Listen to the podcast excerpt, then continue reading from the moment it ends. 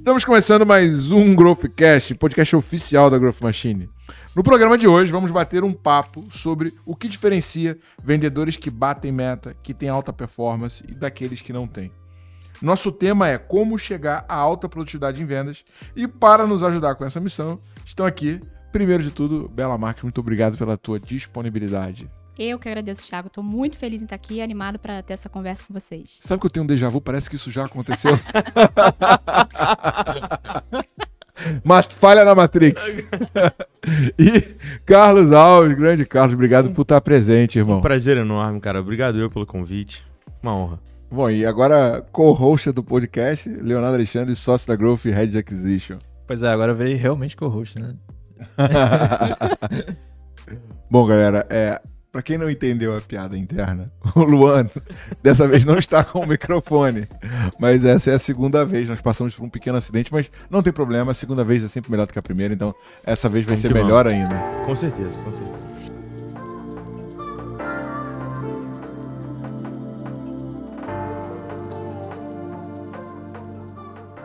Então, gente, ó, é, eu trouxe vocês dois, né? Porque ambos bateram meta, né? Consecutivamente nos Uhul. últimos meses, né? E a gente, cara, eu, eu, sempre bato muito que o sucesso deixa rastro, né? Então eu, eu considero que a melhor maneira de aprender né, a, a ter resultado, a ter performance, é modelando quem tá tendo resultado, né? Então, tipo, começando por ti, Bela, cara, como que é a tua rotina, assim? O que, que você faz no teu dia a dia em vendas para conseguir, tipo, puxar o teu número para cima? Legal, Thiago. Assim, antes de mais nada, de novo, é um prazer estar aqui, né? Segunda vez, agora oficial, segunda vez é muito melhor. A gente estava comentando isso, falei, pô, será que vou conseguir trazer os mesmos insights da anterior? Mas com certeza não só a gente vai trazer, como a gente vai agregar ainda mais, né? Esse é o objetivo. Então, estou muito feliz pelo convite, muito feliz por estar aqui. Eu sou, como você muito bem me apresentou, Isabela Marques, né? Bela Marques. Trabalhei na Growth já há um tempo. Tenho batido meta, assim como o Carlos. Uhum. Então, o que a gente puder fazer para agregar. E vamos lá, falando sobre rotina. Eu acho que antes da gente falar de rotina, é, tem um ponto para mim que assim é muito importante a gente entender, antes a gente falar como é feito, é entender por que, que é feito, por que, que existe a rotina, né? Tem dois livros que eu gosto muito, né? Um deles eu li há muito tempo atrás e releio sempre que possível, que é O Poder do Hábito e Trabalhe Quatro Horas por Semana. Né? O Poder do Hábito do Charles Duhigg e o Quatro Horas por Semana do Timothy, Timothy Ferris. Tim Ferris. Isso. Uh, o poder do hábito, ele fala, como o próprio nome já diz, né, sobre você conseguir criar novos hábitos e mudar hábitos antigos por hábitos melhores. Uh, e eu vivi muito isso na minha vida, né? É, para quem me conhece sabe que eu pratico atividade física há muitos anos e hoje, quando eu falar de rotina, você vai ver que todo dia eu vou à academia. E isso se tornou um hábito para mim, mas não foi fácil construir esse hábito. E com venda e com trabalho é a mesma coisa, é uma construção.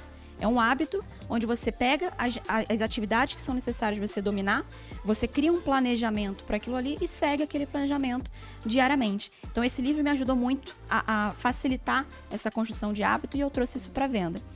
E o trabalho quatro horas por semana, ele traz vários insights, né, muito bons sobre produtividade, né? E ele fala principalmente o que para mim assim é, é, é também básico para qualquer trabalho, uh, que é você trabalhar melhor não é você trabalhar mais, não necessariamente mais horas de trabalho, assim como não necessariamente mais horas de estudo, significa que você vai ter um resultado melhor. Porque você tem que saber trabalhar. Então você tem que trabalhar de forma inteligente. E a mesma coisa para estudo. Você tem que estudar e aplicar, senão você vai cair naquela eh, velha obesidade mental, né? E rotina para mim é muito baseado nesses dois pilares, hábito e produtividade. Opa, para tudo. Antes de continuar esse episódio, eu tenho uma notícia incrível para te dar. Este podcast é patrocinado por Pipe Drive. Pipe Drive é a ferramenta feita por vendedores para vendedores. Aumente a sua produtividade hoje. O link com 20% de desconto e 30 dias gratuitos está na descrição do episódio.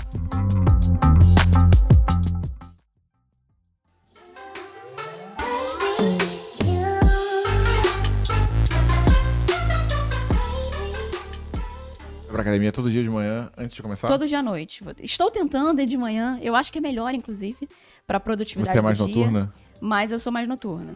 Cara, eu gosto eu, de ter um, tipo uma horinha assim, mais de sono. Eu tenho que começar, tipo assim, tipo, cara, produzindo endorfina, mano. Mas isso faz sentido, sabe? A, a ciência explica. E, e, e para venda, não só venda, mas como trabalho de uma forma geral, você fazer atividade física de manhã é muito melhor.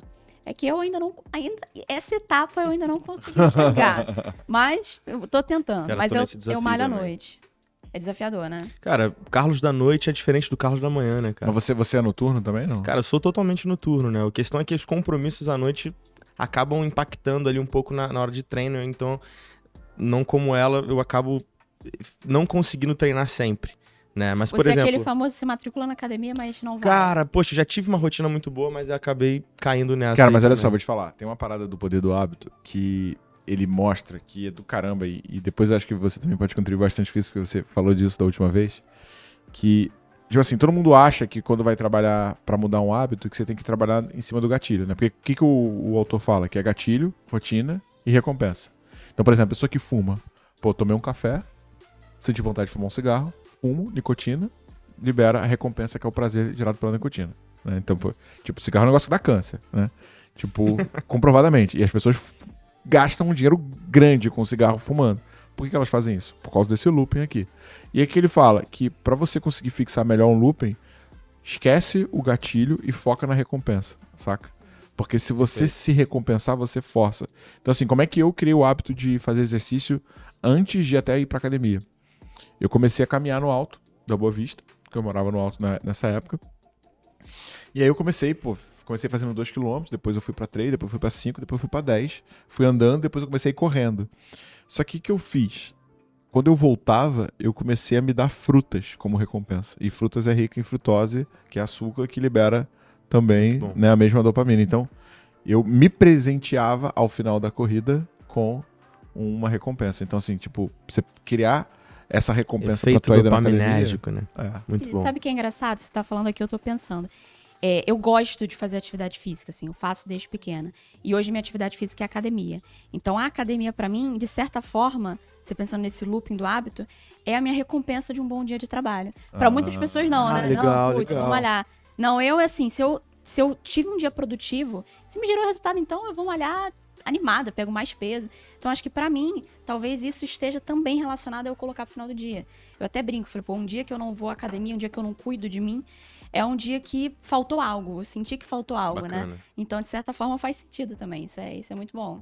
Boa. E você, Carlão, como é que você organiza a tua rotina, teu dia a dia, cara? Cara, eu tenho um suporte muito grande da agenda, né? Da agenda virtual ali, onde eu, poxa, todo. Eu, eu acabei nem respondendo, na verdade, né? A gente É, foi você engrenando. falou da. é. Pô, manda então. Você quer começar? Não, não, depois conclui, conclui, conclui. Não, legal. A gente falou, foi falando de academia e vai, vai indo para outro lado. Mas aí eu não começo meu dia com a academia, eu termino meu dia com a academia. Na verdade, o que eu gosto muito de fazer é planejar o dia seguinte, né? A semana e o dia seguinte. Então, pegando o spoilerzinho que o Carlos deu, mas a gente é parceiro aqui, gente, nós dois usamos bastante agenda, né? Ah, e não é todo mundo que usa, isso é engraçado. Você que está assistindo ou ouvindo o podcast, né? A agenda, se tratando de trabalho, tem que ser o seu melhor amigo. Você tem que se orientar sobre o que você vai fazer no dia. Se você quer ser uma pessoa de alta performance, seja em venda, seja em qualquer área, você ter uma agenda em que você sabe o que será feito no dia, o que será feito na semana é essencial. Então eu começo a minha semana já sabendo como vai ser. Claro que tem reuniões que são agregadas aqui, outras ali durante a semana, outros compromissos, mas eu já sei a minha semana. Eu começo um dia, eu já sei o meu dia, e eu termino um dia, eu já sei o dia seguinte. Então a agenda é essencial para isso. Segundo ponto da rotina, além da agenda, pelo menos eu faço muito isso, é você ter uma lista de to-dos, né? Eu chamo de to-dos, eu escrevo assim, coisas que você tem que fazer. E aí eu já organizo ali em ordem de prioridade, né? Que é tão importante você saber o que você tem que fazer, é quando e o que que é mais importante. E se é você que tem que fazer ou se você pode delegar, né? Então eu tenho a minha listinha do que eu tenho que fazer e aí já é por dia. Eu já começo um dia sabendo o que eu tenho que fazer e também já termino sabendo o dia seguinte. O dia, nós temos todo dia de manhã uma reunião com o time, né? Acho que lá com vocês também Sem é assim, dúvida. né? Famoso a- kickstart. né? Aqui a gente chama de kickstart. Então, todo dia de manhã, reunião com o time. A gente sabe como tem sido a semana, como foi o dia anterior ou a semana passada e alinhamos o dia, né? Os negócios que a gente tem para tocar, as reuniões, bacana. Depois segue o dia com as reuniões em si. As reuniões de venda, temos reuniões de proposta, negociação. Importante. Muito importante na sua rotina de venda você deixar espaços para follow-up. Tanto follow-up quanto que acompanhamento, né? Só explicando, né? Então, acompanhamento daquela, daquela venda e e-mails. Envio de e-mail, atividades mais Administrativos. ah, administrativas, exatamente. Não, e, e você, tipo assim, só pegando gancho, você, você foi testada ao extremo, né? Porque teve, teve um momento ali da tua agenda que tava um caos, né? Foi Exatamente. muito lead, não foi? Muito. A gente teve uma fase que Que, assim, eu, eu deixo sempre um gapzinho pra almoçar também, isso é importante, né? A gente que trabalha almoçava. com venda, quase não almoçava. Tinha um horário rapidinho que eu almoçava, rapidinho já voltava. É, mas foi uma época muito boa, né? Porque, lógico, gerou muito resultado. É, então, deixar esses gaps para reunião de, de acompanhamento que tem que ser feita. Senão você tem a primeira reunião com seu possível novo cliente agora e a próxima daqui a 10 dias. Fica muito distante, né? Então é importante ter esses gaps reservados na agenda. ah, e você não deixar de fazer esse follow-up, e-mail, ter espaço para isso, né? Para atividades administrativas. No final do dia, já bato a lista do que eu fiz, do que ficou faltando fazer, o dia seguinte, dou, faço um check no meu e-mail geral para ver se faltou alguma coisa, planejo o dia seguinte, pronto. Aí eu como de novo, que é importante, e vou malhar. Aí acaba o meu dia. Perfeito. Não, e, e eu- assim, só um primeiro gancho, né? Eu sempre bato essa ponta que o sucesso deixa rastro. Então, cara, esse acompanhamento e essa revisão de se você cumpriu a tua meta ou não, cara, isso é fundamental para que você consiga evoluir, né? E até mesmo, tipo, se questionar, do, pô, cara, por que que eu não consegui fazer essa atividade? Ou por que que eu fiz ou não fiz, né? É, e você, Carlão, como é, como é que é teu dia, cara? Cara, eu compartilho de muita coisa que a, que a Bela falou a respeito de organização de agenda.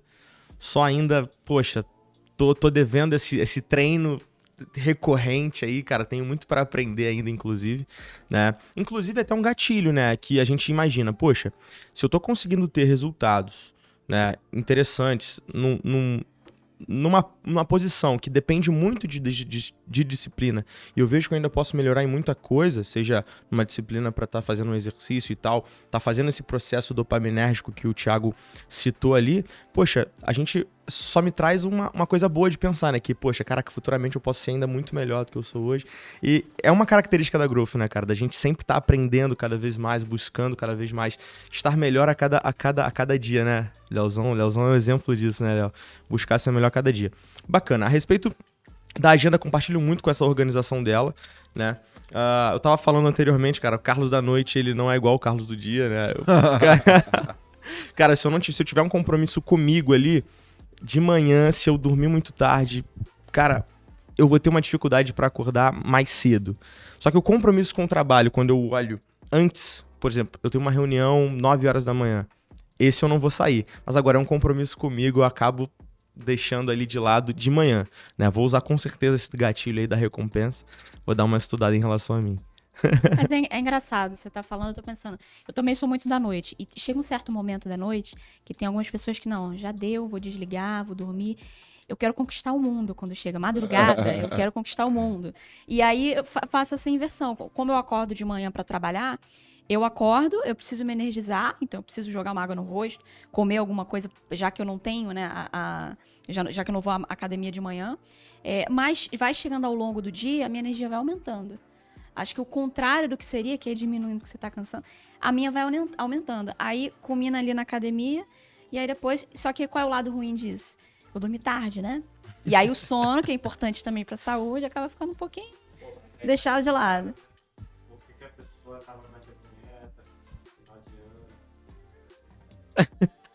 Entendi. Por quê? Por que, Luan? Ah, é que a gente falou na, na última conversa, a, Ah, a Beta entendi, ali, entendi, entendi, entendi. Fora da Foi rotina foi tradicional. Não, porque assim, quem, quem, quem não. Assim, só quem assistiu esse episódio foram nós cinco.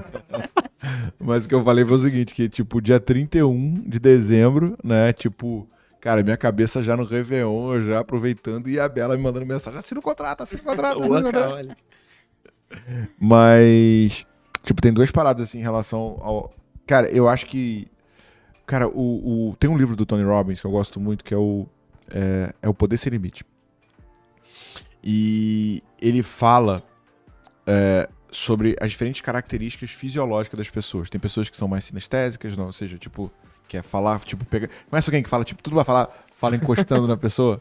Tem pessoas que são mais visuais, sabe? Eu sou visual. Tipo, a característica da pessoa que é visual, ela fala muito rápido. Porque ela tá, tipo, visualizando e ela tem medo de perder a imagem. Tem pessoas que são mais auditivas, normalmente fala mais cantando, fala, tipo, se preocupa muito da maneira como vai falar e aí te- usa No entonação. flow ali, né? É, você, você, você é mais. Cara, você é mais. viu uma característica aí semelhante É. ao que eu faço, né? E, e, e, e tem essas diferentes características. E quando você se alinha a essa característica, você tem uma capacidade de influência maior a pessoa. Legal. E, tipo, e as pessoas meio que entram em conflito, sabe? Tipo, quando o cara é mais visual e fala com o cara que é mais auditivo, porque o cara que é visual ele fala rápido, o auditivo quer falar ritmado, então, tipo, não, não se bate. Agora, essa parada do, do- de vocês serem mais noturnos, tipo assim, existem características biológicas que faz a pessoa ser mais noturno, mas tem, um, tem uma desvantagem disso, né? De você trocar o dia pela noite. Não tô dizendo que é o caso de vocês. Porque você só consegue é, produzir melatonina À noite, sim. À noite. sono. tem que estar sono, tipo, sim. sem luz. Se você dormir durante o dia, o teu corpo não não produz e isso desregula o teu relógio biológico, né?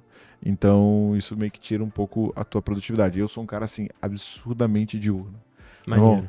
Das seis da manhã eu tô pulando quem da te acompanha cama. pelo você, Instagram você vê, né, cara? consegue eh, desacelerar ali às 8, 10 da noite? Não, então, cara, pô, começa a bater cabeça, começa tipo, parece criança babando, entendeu? Bate 10 horas da noite. É. e... Minha mulher fica revoltada porque ela é noturna, né? E ela quer conversar. Eu falei, não, amor, não dá.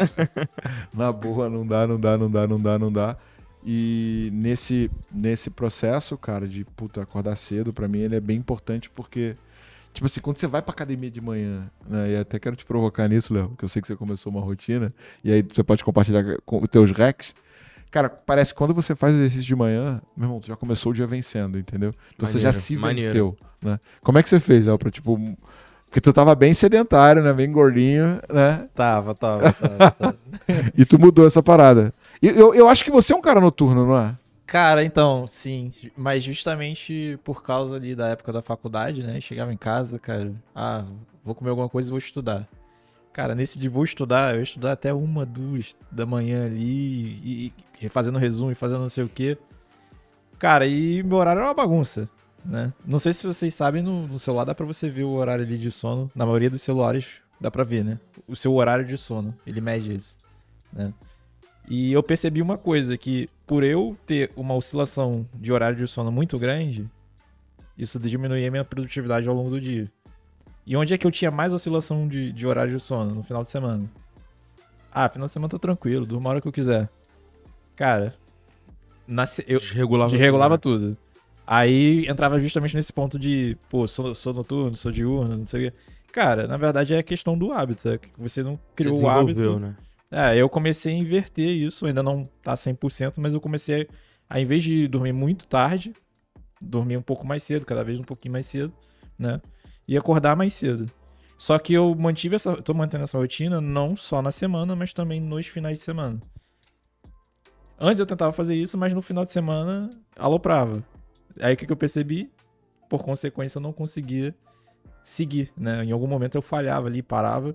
Mas é justamente por isso, porque eu quebrava esse ciclo no final de semana. E aí, olhando o gráfico do, do celular ali, eu falei, cara, parece que eu estou dormindo mais, porque no final de semana tu dorme mais e tal, não sei o quê, mas na média, eu dormia seis horas.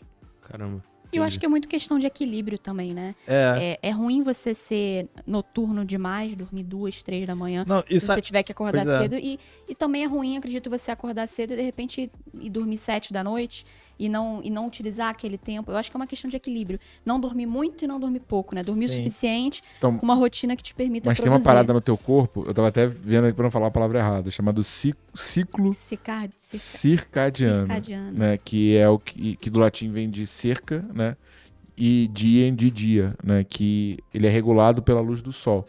E quando você meio que quebra esse ciclo, você dá vários problemas, tipo, É fisiológicos, de saúde, né? é, por, causa, por causa dele, saca? Tipo, Olha aí. É, e eu, eu acordo hoje com a luz do sol, né? O sol meio que bate ali na minha janela. Eu deixo mais aberto um pouquinho, porque eu sei que quando dá ali mais ou menos esse horário, o sol vai bater na minha cara e eu vou acordar. É, eu sou Ué, assim que poético, né? Bateu o sol. Não, mas é, mas é. Eu, eu, vi, eu vi isso em um, em um. Cara, eu faço muito curso, né? Eu vi isso em Legal, um dos legal. cursos de produtividade lá, que tem um estímulo que você recebe quando você acorda de Caraca. forma natural e você se sente mais, mais, Mais mais disposto, né? disposto do que você acordar com um despertador. E né? faz sentido, porque acordar com desper- despertador. É, é- Cara, já gera um estresse, né? É Nossa, verdade. demais. É, parece que você tá atrasado. Eu tenho, que, eu tenho que mudar a musiquinha semanalmente pra gerar menos estresse, né? Algo diferente. Porque Cara, acho que. o, o meu primo, velho, ele tinha uma parada com o despertador.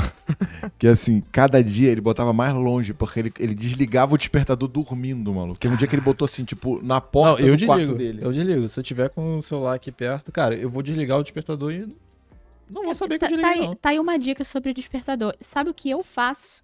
Meu namorado me diz que eu sou maluca, que eu sou tenho toque. Eu boto uns 20 despertadores. E não De é porque eu fico, e não é porque eu fico desligando, é por porque eu sei que se eu tiver cansada demais, eu sei que se eu botar assim dormindo, eu vou perder. E eu tenho assim uma, eu sou muito pisca quanto ao horário. Eu acho que de certa forma isso é bom pra quem trabalha com não só com venda, mas que tenha um compromisso com alguém. Então, eu sou muito pisca com horário. Se eu tenho aquele horário ali pra acordar, eu tenho a reunião aquele horário, eu não vou entrar atrasada. Eu não vou perder aquela reunião porque o meu despertador não tocou.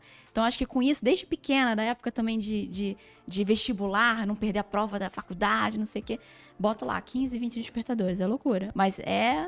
Não é um hábito ruim, assim, não, é- não é um hábito Não, eu já bom, fiz não é pior algo que, que eu isso. recomendo. Eu porque tinha um é despertador que você tinha que resolver uma equação matemática ali Pra ele parar de pra tocar. ele parar de tocar. Ah, Caraca, não, não dá pra isso, fazer agora dormindo, tu. né? É, Aí você acordava assim, meio dormindo. Caraca, quanto que dá tu isso? bugou quanto tua mente isso? agora. E você não conseguia resolver, o troço não parava de tocar. Tem que acordar. Tem que- Não, mas assim, cara, é, eu acho que o melhor livro sobre hábito, inclusive eu li recentemente, é o. Tipo assim, o poder do hábito, ele é muito bom e ele explica a, a ponta, tipo, sei lá, neurológica do hábito, né? De onde que ele se forma, o caramba, e até os exemplos do livro. Tipo assim, é uma pesquisa mesmo, né? Agora, tem um livro, cara, chamado Hábitos Atômicos. Cara, que esse livro, ele é muito fera. E ele explica uma parada que, que eu nunca tinha lido antes, né? Que ele fala assim que o grande erro das pessoas, quando vai tentar construir um hábito, é que as pessoas começam pela meta, saca? E tipo, beleza. Ah, eu quero perder 10 quilos, ou quero vender X mil, ou quero... E, e o que, que esse livro fala? Que tá errado, que você... Parece até que ele é cristão, sabe? Tipo, porque é a mesma lógica que, Uhum, né? Do tipo, ah, como é que eu faço pra me salvar? Tem que nascer de Aham. novo, né? Nicodemos, né? uhum. Ah, vou, como é que eu vou voltar pro, pro útero da minha mãe e tal?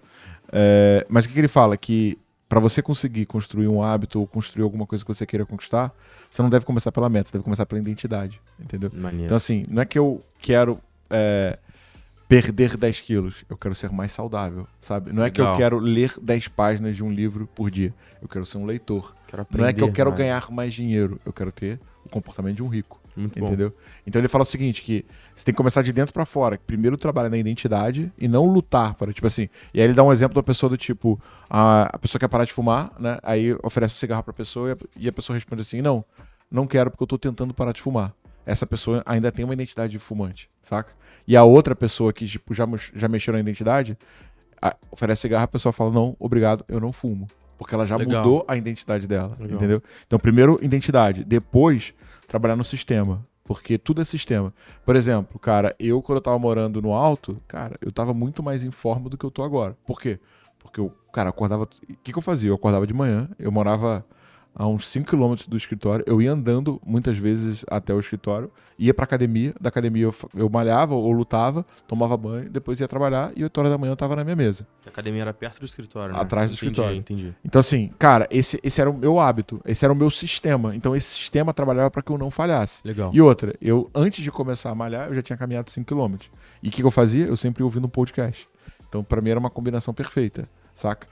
Só que quando eu me mudei pra Barra, cara, quebrou completamente a minha rotina. Uhum. Eu, é, tipo assim, agora eu estou começando a ficar adaptado à minha rotina, porque até então eu não tava. Entendeu? Aí, pô, beleza, já tô com uma outra academia, já tô lutando em outro lugar. Mas mesmo assim não tá boa, porque, tipo, acaba às 8 e aí às 8 eu me desloco pra cá e tal. E, tipo, Uhum. meus horários não estão bem encaixados, entendeu?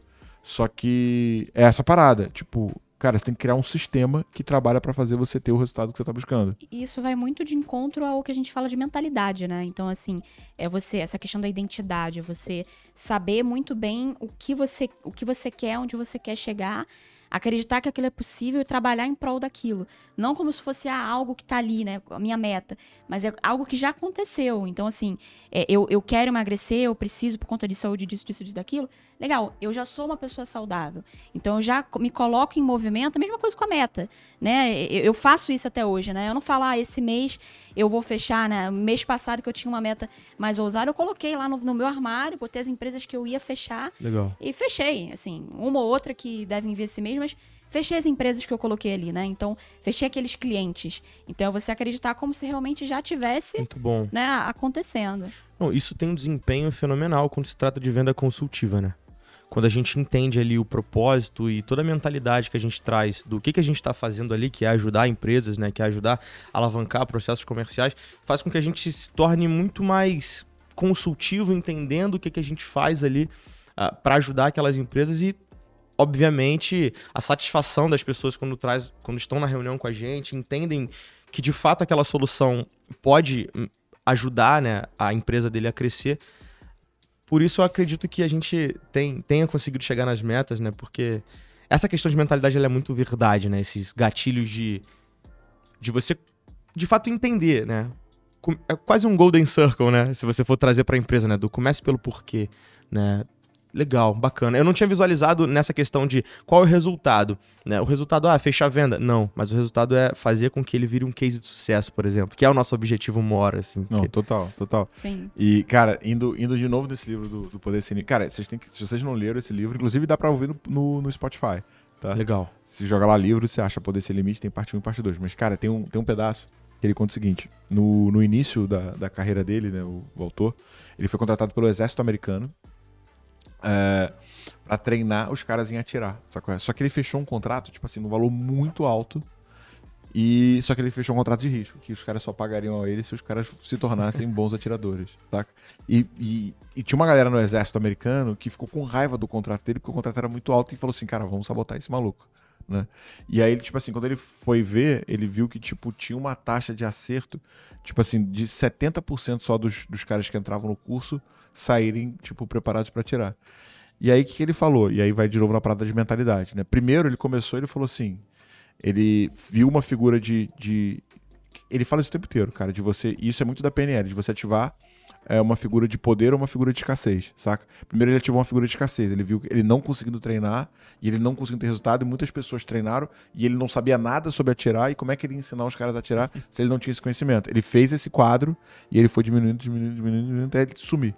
Depois ele se colocou numa figura de poder. Ele falou assim: Cara, é, muitas pessoas são especialistas em tiro, sabem atirar muito bem, mas nenhuma delas conhece tão bem sobre programação neurolinguística quanto eu. Por isso eu vou conseguir fazer uma coisa que ninguém nunca fez. Né? Legal. E aí, cara, o que, que ele fez? Ele. E aí ele explica o o poder da, mode- da modelagem. Ele falou: primeira coisa, ele pegou os melhores atiradores do exército e foi assistir os caras atirando pra criar um modelo do que esses caras faziam. De como eles respiravam, de como eles pegavam na arma. E a partir do momento que ele conseguiu reproduzir esse modelo, ele foi lá e fez os caras modelarem esses caras e ele levou a assertividade pra 93%. Assim, que tipo, maneiro. um Não, isso é, isso é muito, muito bizarro. Acho que a PNL, modelagem, rapó, todo esse universo é utilizado todos os dias por venda. Mesmo que, se Sem você hoje vende alguma coisa, sem saber, você pode estar usando algumas de- dessas técnicas. E é algo que é muito forte, né? É, é- vai muito além de... A gente falou na, na nossa última gravação sobre a, a, a Lei da Atração, né? O Segredo, que é um documentário que tem no Netflix, é incrível, que fala sobre essa questão da mentalidade, de você acreditar, de você estar vibrando ali na, na, naquilo que você quer conquistar, como se já estivesse acontecendo. E isso tem total fit com, com esse universo da PNL. Porque você modelar alguém, basicamente, é você ver o que aquela pessoa está fazendo, acreditar que aquilo também pode ser feito por você e se comportar como se você fosse aquela pessoa. Basicamente, a modelagem é você, entre algumas aspas, copiar, né? Então, esse processo, uma vez que você consegue adaptar isso e fazer isso diariamente no seu processo de venda, ou enfim, em qualquer área que você atue, ele é muito forte. Ele talvez seja até mais forte do que dominar as pequenas técnicas, né? O spin, o GPCT, gatilhos. Você ter isso dominado, é- pra mim, é meio caminho andado pra você bater Não, meta. e, e tu quer ver uma parada, velho? Tipo assim, olha o exemplo. Você tem lá um lead que, porra, uma proposta que você jura que você vai fechar e tal, e você tá empolgadão. E chega uma mensagem dele falando, cara, pensei melhor e decidi que não vou comprar. Nossa, frustrante. né? Demais. Cara, como é que tu vai pra próxima reunião, mano? Tu já vai, meu irmão? Já viu o cachorro quando a orelha dele tá pra baixo, assim, já? Total down, né? Tipo,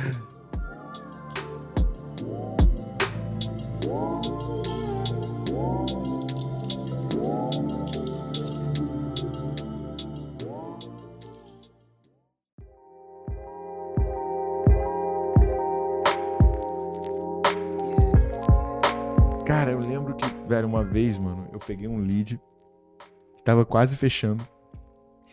E aí o cara tava dando no show toda hora, no show toda hora. Eu falei, ah, quer saber? Eu vou prospectar os diretores. Aí fui no CEO e fui no, e fui no diretor. Aí, porra, peguei lá, descobri o telefone dos caras, mandei mensagem, o caramba e tal, mandei pros dois. Aí, cara, eu fui pensar assim, pô, vou ser gente boa com um maluco que era gerente, não vou acabar com a vida dele. Vou falar, ó, irmão, vou bater um papo com o teu diretor agora, né?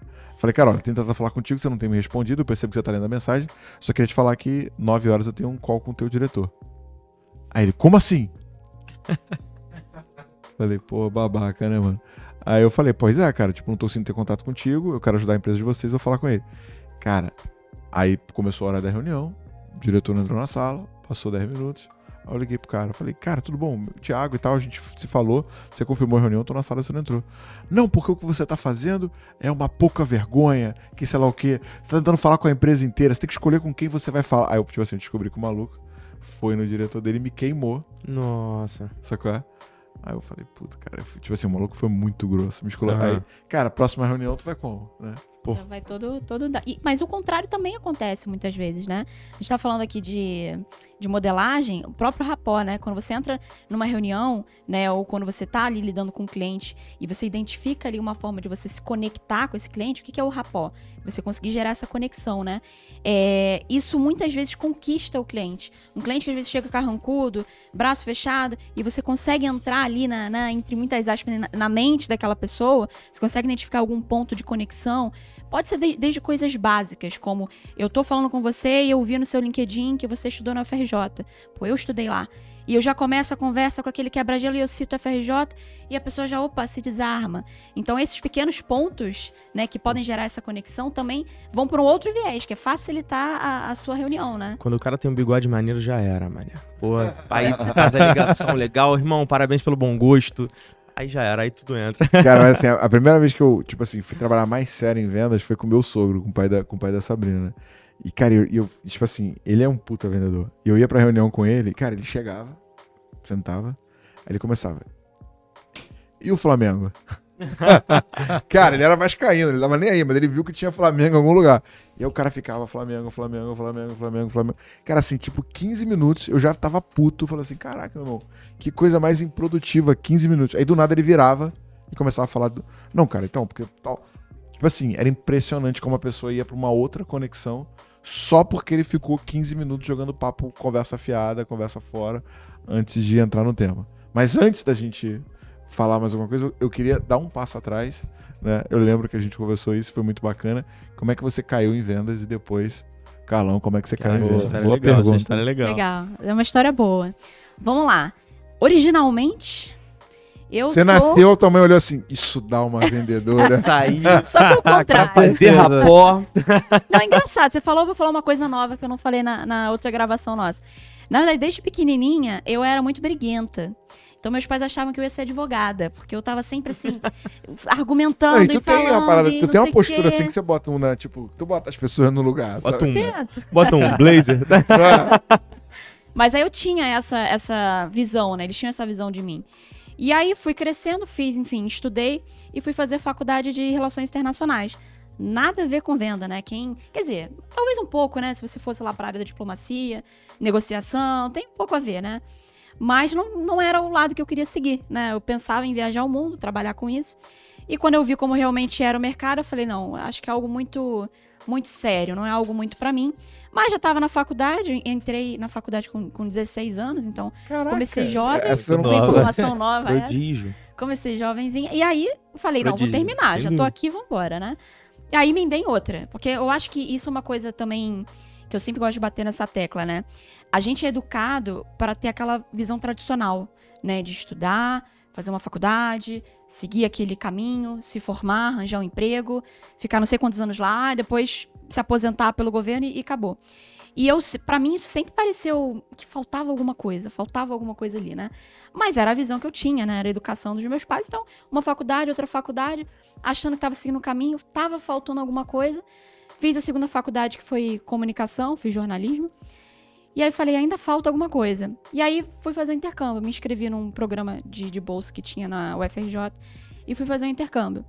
E aí, quando eu voltei desse intercâmbio, engraçado que foi na volta. Eu voltei, fui pra lá, minha cabeça fez boom, né? Morei em Madrid seis meses, então conheci coisa pra caramba lá.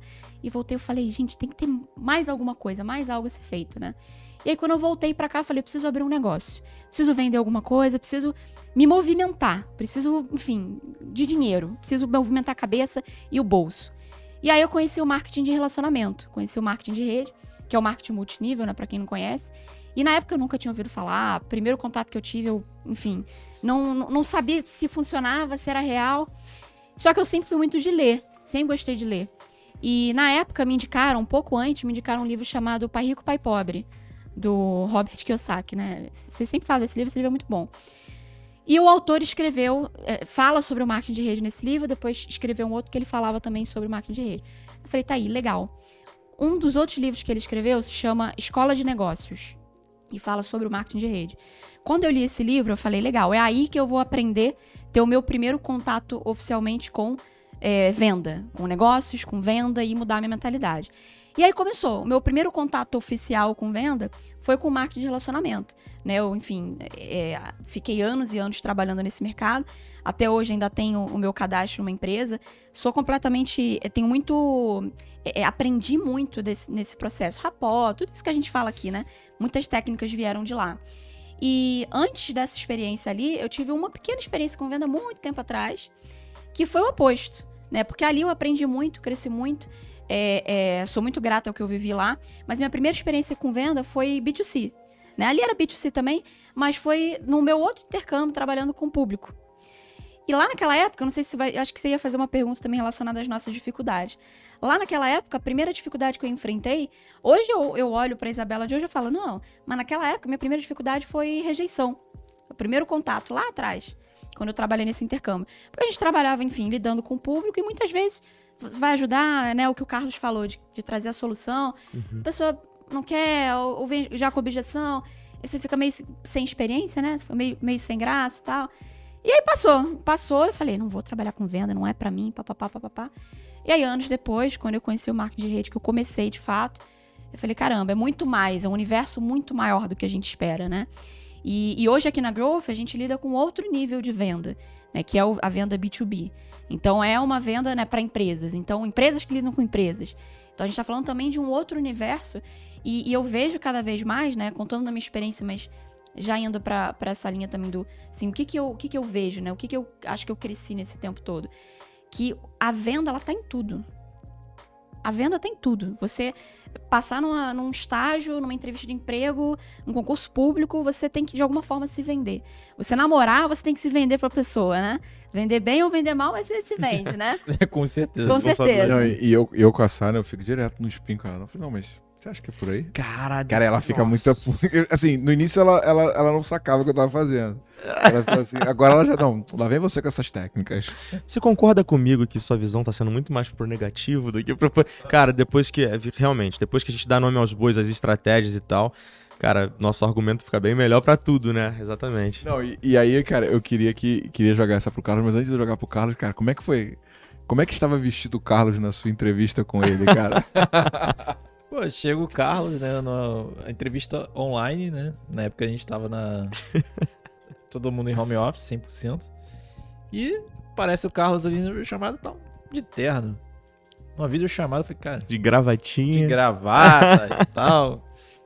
E um sol do caramba, ele tava indo na rua ali, tava no sol. Eu falei, cara, o que que tá acontecendo aqui? tava, tava numa área externa, né? Pô, na rua, né? Vai pensar. É, numa área externa ali. Mas dava pra perceber que tava um calor. Deu pra perceber que tava um calor do caramba. Carlos, que história é essa de gravatinha e como é que tu caiu em vendas, cara? Cara, e, cara, e, e da vez que você contou, você contou muito bem, cara. Então... Não, legal, legal. O que, que acontece, cara? Eu iniciei minha vida em vendas, né? Vamos, desde criança, né? O primeiro contato a, a, empreendedorismo e tudo mais, né? Aprendi muito por osmose, assim, em relação à família. Meu pai sempre foi um cara muito comerciante. Claro que sem muitas técnicas, mas mesmo por vivência, né, e tal. Uh, eu era um cara que pedia muito dinheiro pro meu pai, né, cara? Toda hora, pô, me dá dois reais, cinco reais, enfim. E aí ele, cara, não sei o que que deu nele, eu acredito que, cara, esse menino tem que parar de me pedir dinheiro. E aí a gente tinha um pé de coco em casa, no qual a gente tinha uma escada e um facão, que a gente pegava às vezes esses cocos, e o pé tava recheado de coco. E a gente tinha um carrinho de mão no qual ele falou assim: Filho, hoje você vai, vai, vai me parar de. vai parar de me pedir dinheiro. Vou te ensinar a fazer dinheiro. Falei, legal. Eu, criança, cara, criança. Certamente eu não lembro de todas essas frases, eu tô. Mas eu lembro do, do que aconteceu, né? Ele pegou esses cocos, colocou num carrinho, a gente foi pra porta da nossa casa, numa rua sem saída, ou seja, todo mundo que entrava tinha que sair. Era duas chances de vender o coco, né? Estrategicamente Muito bom. posicionado. E aí, cara, ele falou: olha, agora é só você gritar coco um real. Cara, no fim do, do dia ali, no fim daquele período de que a gente tava vendendo coco, a gente zerou o carrinho. A gente vendeu tudo, assim. E pela primeira vez na vida, assim, eu vi uma felicidade, assim, em relação a meu pai me dar dinheiro. Porque ele sempre foi um pouco mão fechada, um pouco por conta do, do- dos recursos na época, né? Não era tão abundantes ah, assim como é hoje, trabalhando na Growth Machine. Mas, Ah, aí sim. brincadeira. Inclusive o link pra vaga é você que quer ter uma vida abundante como o Não, Carlos legal, Viabella, legal, já legal, está legal. na descrição do episódio. Ah, então, assim, nesse momento, ele me deu tudo, deixou eu ficar com tudo, com todo aquele dinheiro. E eu achei, eu peguei aquilo ali como uma lição muito forte pra mim. Esse foi meu primeiro contato. Logo depois disso, cara, na minha adolescência, em todo o meu crescimento ali, eu sempre busquei por empreendimentos. Assim como a Bela voltou assim com a cabeça explodindo, tudo bem, não foi em Madrid, foi ali na Curicica. semelhante, semelhante, semelhante. um pouquinho semelhante, mas o, o- despertar foi o clima. mesmo, né? É, foi um gatilho, foi um gatilho. E depois disso eu sempre busquei coisas pra empreender. E tudo que eu olhava, eu olhava como um modelo de negócio, né? E aí eu cheguei a fazer uma marca de roupas, né? Que, que foi mais pra projetos ali. Eu gostava, sempre gostei muito de me vestir streetwear. Já vou chegar na ponta do terno e gravata, tá? Vejo um paradoxo. Não, é, pra vocês verem como é que o dress, code, dress code é muito, muito importante, né? né? É, é. Na verdade, assim, queria me vestir assim? Não, mas Não. era o trabalho, é, exatamente, exatamente. Já chego lá. Logo depois disso, eu sempre fui um cara que busquei. Logo depois desse- dessa questão de empreendimento, eu falei, poxa, meu objetivo agora é buscar uma forma de eu ganhar dinheiro fixo, ter ali uma estabilidade financeira e depois fazer o que eu gosto, que é falar de negócios, que é investir, que é, enfim, business. E aí eu comecei a estudar para um concurso público, né? No ramo da educação e tudo mais, cara. E aí eu eu fui chamado para um trabalho que fazia parte desse, desse ambiente no qual eu tinha, tinha que trabalhar com terno e gravata, né? E lá era um ambiente interessante, eu aprendi muito, cara, eu sou muito grato, assim, por todos os lugares que eu passei. Sem contar na adolescência, cara, trabalhei de garçom, enfim, mas aí foi, pra- foi pra fazer dinheiro, né? Na questão mesmo de, de busca e tudo, de empreendimento e tudo mais. Tava trabalhando nesse lugar e continuava com aquele pensamento empreendedor, de querer fazer negócios com tudo e tudo mais. E aí teve um dia que foi um gatilho de que, opa, acho que não estou no lugar certo. Era dia das mães, né? Eu, tudo, só confirmando aqui, tudo que eu olhava eu via como um modelo de negócio. Poxa, dá pra ganhar dinheiro com isso. Poxa, aqui dá pra entrar legal. Era um dia das mães e aí, o lugar onde eu trabalhava comprou flores em vasos, né? E eu perguntei, poxa, quanto é cada flor dessa? E era um valor, um valor alto, dia das mães, né? Eu falei, cara, eu sei um lugar que vende barato, enfim. E eu, eu conversando com meus colegas de trabalho, eu falei, cara, isso dá um negócio, cara. Pô, abrir floricultura dá dinheiro. E aí, cara, um colega de trabalho meu falou assim, pô, Carlos, você tá chato, cara. Você só fala disso. Você só sabe falar de negócio, só quer saber, saber falar de, de- de ganhar dinheiro, de, faz, de, de empreender. Aí eu fiquei em silêncio pela primeira vez, assim. Eu sou um cara muito comunicativo e pela primeira vez eu não debati com aquilo. Eu fiquei meio tipo, caraca.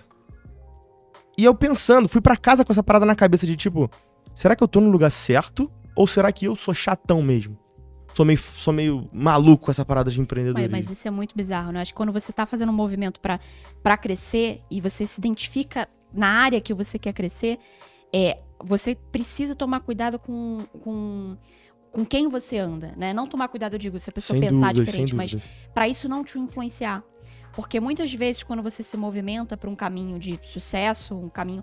Muita gente vai querer te derrubar. Uhum. Propositalmente ou não. A maior, a maior parte das pessoas não é de forma proposital. Mas é aquela velha história disso. Será que isso é pra você? Será que você vai crescer tanto assim? Será que você vai bater meta? Ah, 27 contratos? Sei não. Exatamente. Então, isso é muito, é, isso é muito forte, né? Então, é você tomar cuidado nesse sentido de não deixar isso, isso te derrubar. Porque imagina se lá atrás você tivesse ouvido essa pessoa que falou, "Tô tão chato, nada Não, a ver. Sem dúvidas, sem Aí você não estaria aqui com a gente, né? na- Exatamente, Não, cara. cara, e, e assim, é impossível você ter sucesso sem auditar o seu meio, irmão. É Realmente. impossível, é impossível. E o ponto que eu bato direto é assim, velho, preste atenção na mesa que você tá sentado. Se você é o Opa. melhor da mesa, é sinal Tem que alguma tá coisa errada. errada. Eu gosto, tipo assim, velho, uma das coisas, assim, poucas pessoas sabem, né? Mas eu sou um atleta de artes marciais. Acho que eu nunca falei isso em nenhum episódio, né, Luan? Inédito.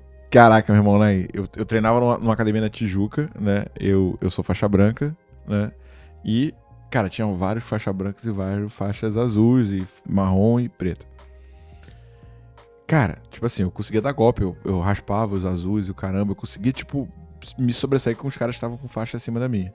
Cara, hoje eu treino numa academia que, cara, é quase todo mundo faixa preta. e eu sou o pior da parada. Irmão, só que a minha evolução num curto espaço de tempo por estar cercado pelos melhores, cara, é, é bizarro, assim, o quanto que eu evoluí, mesmo num espaço de tempo muito curto, pelo fato de estar cercado de pessoas melhores do que eu. Então, assim, e isso é uma coisa que eu gosto muito, de, cara, eu quero ser o pior da mesa. Cara, uma coisa muito interessante que um dia eu ouvi de você mesmo, Thiago, quando você tá muito. Você disse, né? Não lembro da frase exata, mas era algo relacionado a isso.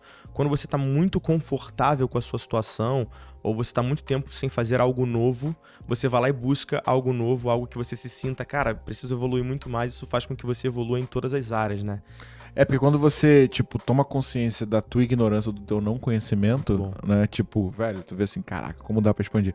E, e você, Carlos, quando tu veio pra Growth, cara, foi tipo assim, acho que foi muito legal. Não sei se você tinha essa percepção, mas parecia um pouco o Alice no País das Maravilhas, né, velho? Ah, Ele cara, realmente. na novidade, né? realmente. Tipo, cara, e aqui Cara. tem reunião de cultura, cara, e aqui tem um one on one, e sei lá o quê. Tipo assim, o quanto que era Tem livro diferente, né, cara? Não, Diferente, realmente, diferente. realmente. Não, foi, foi fenomenal, assim. É exatamente esse exemplo, partindo do princípio que eu tive esse gatilho no meu, lá E no... como é que você chegou na Growth? Como é que você descobriu? Então, a partir desse momento, parece que Deus começou a fazer as coisas, né? E eu comecei a ficar inconformado com aonde eu estava. Eu falei, cara, eu preciso ir pra um lugar que, que, pô, seja a minha cara, exatamente. Né, o país da, da Alice aí. Ah, e eu falei, cara, será que existe um, local, um lugar assim? E aí eu fui, peguei 15 dias de férias, assim, eles me deram e tudo mais, e eu fui pra praia com um amigo que trabalhava na Growth. E aí ele tava falando do trabalho dele, eu falei, não, peraí, você fala de negócios todos os dias? E, é, não, peraí, como assim você trabalha a mesma coisa do que eu? Trabalha menos do que eu? Pô, você ganha. Que isso, cara? E aí eu falei, como eu faço pra entrar aí? E aí. E aí, depois disso, eu apliquei, tive. Poxa, foi, foi, um processo assim, no qual eu tive que ser muito cara de pau também pra. eu- não passei na primeira, né? Não sei se você sabe disso. Não sabia disso. não. Mas eu apliquei, eu apliquei pra uma vaga de SDR, né? E aí, na, na época, só tinha uma vaga. Uma vaga. Na época era o, era o Torres. Posso falar aqui, né? Pode, o Torres, cara, Torres parceiro. É, na época era o Torres que tava fazendo meu processo seletivo ali. E só tinha uma vaga e acabei. E acabei. Ele falou assim: olha, a partir do momento que você que, você, que a gente tiver uma resposta pra você, a gente vai te dar a resposta. Se for negativa, a gente traz uns feedbacks, o que, que você pode melhorar e tudo mais. E eu tava super confiante. Eu falei, caraca, eu arrasei na reunião, falei benzão e tudo mais. E aí eu recebi um e-mail de que o meu perfil não, não fazia parte. Foi meio que um e-mail, um, um e-mail robotizado. Eu falei, cara, não Eu tô tenho que- tenho que acreditando. humanizar nisso. esse processo. Não, não, não, Não, mas agora isso já foi mudou, um né? tempo atrás. Já isso tem foi um muito tempo atrás. tempo. Mudou muito, mudou muito. Muito, mudou muito. Inclusive, inclusive não. Aí dentro disso, eu falei, cara, não acredito. Eu vou fazer o seguinte, eu vou mandar um áudio pro Torres. E eu tinha o WhatsApp dele, né? E aí eu fui e falei, cara, me ajuda num negócio. O feedback ali, eu achei que eu tenho tudo que você falou que eu gostaria, que eu que te- gostaria de ter. Eu quero entender o que, que aconteceu. E aí ele foi, cara, a gente preferiu contratar uma pessoa que já tinha um pouco mais de experiência e tudo mais. Mas eu tenho uma vaga aqui de, poxa, vendedor para de infoproduto, que era na época do marketing e era frila. E eu tinha o meu trabalho é. fixo Caraca. e eu falei assim, cara, é isso. Essa é a minha oportunidade. E o que, que eu visualizava aqui na Growth, cara? Aprendizado e ambiente. O que, que, você, o que vocês falaram? Ambiente de crescimento. Por que, que você quer vir pra Growth? Cara, eu acredito que é tudo que eu gosto de fazer e aqui eu vou aprender muito, né? Sem contar, a gente fala sobre a- a- essa a minha escala de crescimento, né? Você mesmo, Léo, que me acompanhou de perto durante esse período todo, né? Você viu que, pô, Carlos, você tá indo muito bem e tudo mais. E pra mim eu tava tipo, cara, que bem o quê, cara? Tem muito mais pra conquistar. E eu só tô fazendo o que eu gosto, enfim. Foi totalmente natural. E é engraçado, você na verdade se vendeu pra vaga, né? Porque você entrou em contato Ah, com Torres, dúvidas. fez pergunta ali pra entender o que, que você pode melhorar. por Foi construtivo. Foi, é. Cara, exatamente. Não, inclusive na, na entrevista ali que eu fiz com ele, né, cara, eu fiz a entrevista e falei, cara, ele não tá pronto. Já depois desse processo que eu tinha falado com o É, Torres. né? eu, eu fiz o processo seletivo, né? Esse eu percebi, já é o que eu entrei. Eu falei, cara, ele não tá pronto, né, pra, pra vaga que a gente precisa e tudo mais. Só que a gente tinha um treinamento ali que a gente ia dar, né? na- E eu virei pra, pra ele e falei, cara, hoje eu vejo que você tem um emprego fixo, né? E, pô, a gente tá com uma vaga que é freelancer. Tu se garante? Ele virou pra mim, cara, com certeza. Joga no peito, né? Jogou no peito. Aí eu falei, cara, quem é assim, decidido, irmão, performa. Cara, Ele entrou, muito bom. entrou, eu falei, cara, tu vai estudar isso aqui. Cara, comeu o livro, é, participou de todos os treinamentos e começou a, a subir, subir, Irado. subir, subir, subir. Então, assim, a decisão também é um ponto muito importante. Pô, e uma, e uma parada. Não, não, não, não, não, não, não, vamos dar um passo atrás. Manda. Como é que foi em casa, assim, tipo, cara, vou largar o meu emprego fixo por uma aposta? Verdade. Como é que foi teu Cara, conflito É interno? porque você começou como freela, né? Antes de efetivamente Uhum. estar com Não a tem gente. nenhuma garantia que você iria continuar na É, Growth. sem dúvidas, sem dúvida, nenhuma garantia. Como é que foi Nada. isso, cara? Cara, eu gosto de um livro muito famoso chamado Provérbios. né? Quase não foi lido até agora. É, é. Ele participa de um compilado chamado Bíblia Sagrada. e assim, é, nesse livro fala sobre a gente buscar muitos conselheiros, né? E analisar toda. Agora é outro, outra parte desse, desse compilado. Fala pra gente analisar todas as coisas e reter o que é bom. Então, eu somei. Pedi conselho e analisar todas as coisas e reter o que é bom pra mim. Eu pedi muito conselho nesse período. Eu tomei aquela decisão, eu falei, fui na coragem, mas aí eu tomei muito, pedi muito conselho pra minha família, pra amigos e cada, cada, cada um diferente do outro. Meu irmão, por eu tenho dois irmãos, uma E a irmã. maioria das pessoas falou, vai lá, a maioria das pessoas falou, cara, você perdeu teu filho e tal. Você é louco. Então, então, a galera que me conhecia, conhecia minha vontade, falava que que era pra eu ir, mas era a minoria. A maioria falava, cara, que isso, toma cuidado, pô. CLT, pô. Que isso, CLT, tu tá com carteira assinada. pra ser freelancer. Pô, tu tá maluco, cara? E eu falei assim, irmão, que isso? Não, peraí. Enfim, pedi muito conselho e cheguei na minha conclusão. Em casa, cara, hoje é, eu sou um exemplo de, de, de como aprender a vender, processos de vendas e tudo mais, né? Em- ao meu redor hoje, eu sou uma referência das pessoas que, que me cercam, porque, cara, conteúdo, eu acho que nenhuma empresa hoje tem o conteúdo que a gente tem aqui para capacitação de colaboradores. Assim, E eu acho que é, opinião. é até, até mais que isso, né? Você, quando você toma uma decisão como essa, você mostra que você sabe se posicionar, Sem que você dúvidas. sabe o que você quer. É. E, e isso influencia muito também. Você acaba sendo. a- a- se as, as pessoas acabam te vendo como referência, não só de venda, mas de atitude, de posicionamento, de alguém que sabe atingir uma meta, de alguém que sabe colocar uma meta ali pra vida, né? Nem só pro trabalho. Eu acho que é algo que vai muito além, e por isso que eu defendo tanto, assim, né, a venda. Sem e por isso que eu acho que a venda, a venda é tudo, assim, porque você tem isso em, em cada etapa da sua vida. E é muito importante você dominar todo, todo esse ambiente. Uhum. Então passe por tudo, né? Quem você se relaciona, que livros você vai ler, a sua rotina que a gente falou aqui. É um universo muito, muito grande, Cara, né? e, e esse livro que, que você falou, tem uma, tem uma passagem no, no antigo ainda, Uhum. né? Que é quando o povo tá saindo do Egito, né? Aham. E, tipo, né? Não, não vou, não, vou- não vou contar Aham, o- aham, aham, aham. isso do inteiro. Não vai dar um spoiler, né? Poxa. Mas, cara, tipo, os judeus fogem, né, da escravidão do Egito, 300 anos de escravidão no Egito. E, cara, quando eles estão, tipo, chegando no Mar Morto, olha pra trás, tá vindo o faraó com todo o exército, né? E muita gente, tipo assim, pô, fala da, da passagem, né, de, de Moisés ter botado o cajado e, abrido a, e aberto a água, o né? abriu. Mas, tipo assim, a parada que, que tipo, não sei se você já, você já ouviu alguém pregando dessa forma, falando assim, cara, é, eles, tipo, estavam com a água, meu irmão, até o pescoço. não, não é que, tipo, na beirinha abriu, entendeu? Tipo assim. Se cara, tivesse um cronômetro, já era, né? É, e, e, e, e, todo, e todas as passagens que você vê, tipo assim, milagres acontecendo, Deus sempre, né? Ele, Um ápice. ele né? gosta de filme de, de herói, sabe? de suspense. ele abre no último segundo, irmão, que não dá mais. Assim, tipo, e foi isso, né, cara? Tipo, é, não é que você vai esperar a parada acontecer pra agir, sacou? Você acredita Perfeito. que vai acontecer, se posiciona como se já tivesse acontecido e você vê a parada. Cara, tanto, e que, tanto que muitas histórias de sucesso, o cara não sai de uma. O cara, né? Ou enfim, a pessoa, a mulher não sai de um ambiente super bem propício pra ter sucesso e de repente, né, criou o sucesso ali do nada. Passa-se por muitas etapas de, de aprendizado e de falhas e de fracasso certamente. e de dever não sei quantos mil, milhares, milhões de reais para realmente ele atingir aquele patamar, né? Então é uma vida ali de você se provar, de provações mesmo, né? Até você atingir o ápice. Cara, e, e assim, o ponto-chave não, não foram nem esses que eu contei, assim. Eu acho que o último que. Que aí eu fechei o, fechei o caixão, assim, no bom sentido, né? De, cara, eu tô no meu lugar, de que isso aqui que eu quero fazer pra minha vida, né? Encontrei meu propósito ali profissionalmente falando e tudo mais. Foi quando eu falei aqui cedo que eu estudava pra concurso público, né? E, paralelamente, eu tinha feito uma prova, tava esperando o resultado já dentro da Growth Machine, já aprendendo várias coisas. E por que, que eu buscava esse concurso público? Para estabilidade e trabalhar de segunda a sexta sem ter esquentação de cabeça e, cara, quero viver, né? Bobo eu, né? De saber que, pô, mesmo trabalhando de segunda a sexta num lugar que eu não gosto, eu ia me dar muito mal, né? É. Sábado e domingo não compensa a semana né, improdutiva.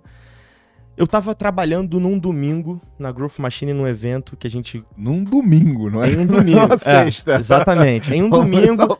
Em um domingo de um final de semana trabalhoso e cansativo, cara. Mas fazendo aquilo que eu sempre gostei de fazer. Nesse domingo, eu tava um pouco desatualizado das redes sociais, devido ali às sequências, né, do trabalho e tudo mais. Eu fui dar uma olhada no final, a gente tava comendo uma pizza, né? Inclusive pizza do Rão, né? Naquela época.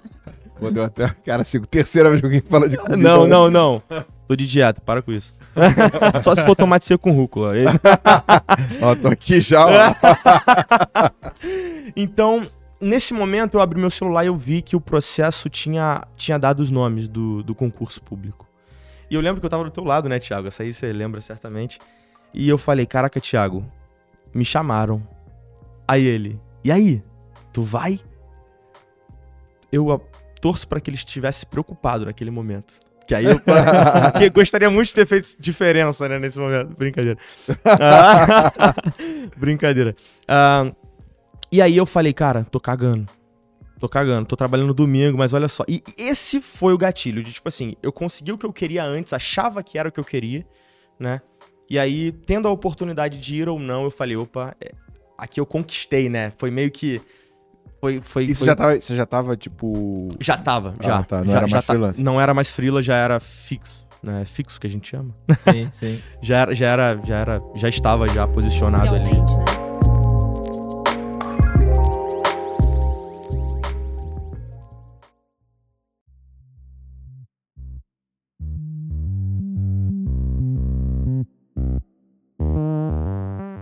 O, o Carlos, quando ele entrou, né, a gente pediu pra ele fazer uma parada no Excel. Só que eu sabia quanto tempo levava pra fazer aquilo, né? Tipo, é uma coisa muito rápida. Pô, passou meia hora. Carlos, e aí? Pô, tô fazendo. Falei, mano, como assim tá Na fazendo? unha, Um negócio que é tão rápido de fazer. célula por Passou célula. mais um pouquinho, tô fazendo. Eu falei, Carlos, vamos fazer uma call aqui. E, Tipo assim, a gente tava remoto, né? Então não tava do lado dele pra ver. Vamos fazer uma call aqui e me mostra o que, que você está fazendo, né? Aí, tipo assim, tinha trocentas mil linhas, umas três tabelas diferentes. Não, eu tô fazendo o que você me pediu aqui, da, da movimentação dos dados e tal, não sei o quê. Ah, Copiando e colando. Linha por linha. Linha por linha. Eu falei, Carlos, mas tem jeitos muito mais rápidos de fazer isso. Ele olhou pra mim. Tem? Eu falei, tem, cara. Deixa eu te mostrar. Aí comecei a mostrar ali e tal. O olho do Carlos brilhou, assim. Tipo, em, em coisa de dois minutos ali eu resolvi o problema, né? Só que a parada é a seguinte. Identificando que ele tinha é, essa necessidade de aprendizado e tudo mais, eu trouxe um curso de, de, de Excel, né? não só pra ele, como pra outras pessoas do time. Eu comecei a bater todo mundo. Cara, o que, que vocês sabem e tal, vendo o currículo, revendo o currículo de cada um e vendo os gaps, né? E, cara, eu dei o curso ali pra ele fazer e tal. Eu falei, cara, faz até o módulo tal. Não, o módulo avançado em cinco dias, né? Você falou assim, ó, quero que semana, na semana seguinte você chegue nesse módulo 10 avançado aqui, ou seja, Excel avançado ali já. É, do zero, do, do Como- básico como ao assim, avançado. Aí teve gente que virou pra mim e falou, cara, mas isso não dá. Eu falei, primeiro você tenta, depois você fala pra mim que não dá. Nesse momento eu já tava no 2x ali vendo. Não, é, pois é, tem gente que virou pra mim e falou, cara, não dá pra fazer isso e tal, não sei o que. Eu falei, cara, eu, eu sei que dá, mas você vai, no mínimo, tentar. Se você chegar na semana que vem e, pô, você me mostrar que, pô, fez de tudo ali e não chegou, beleza, eu vou entender que você tem um aprendizado um pouquinho mais devagar, né? E eu vou te ajudar. Só que além de passar o curso, eu falei, vocês vão pegar e criar uma planilha e aplicar para sua vida pessoal ou de alguma forma útil, né? Não adianta você fazer um curso e não aplicar de uma forma útil Uhum. pra você. Cara, me chega na outra semana o Carlos. Não, eu fiz a minha planilha aqui, eu apliquei em finanças, fiz aqui minha parte financeira e tal, que eu fazia isso de outra forma antes, agora eu fiz aqui. E eu fiz um script. Como assim você fez um script? Cara, o Carlos de uma semana pra outra, daqui a pouco chegou. Eu falei, cara, mas, mas esse módulo de script não, não era pra ver. Não. Eu achei tão interessante que eu fui avançando. Aí eu cheguei no módulo de script e fui. Aí, como não tinha algumas informações, eu fui lá no Google, pesquisei.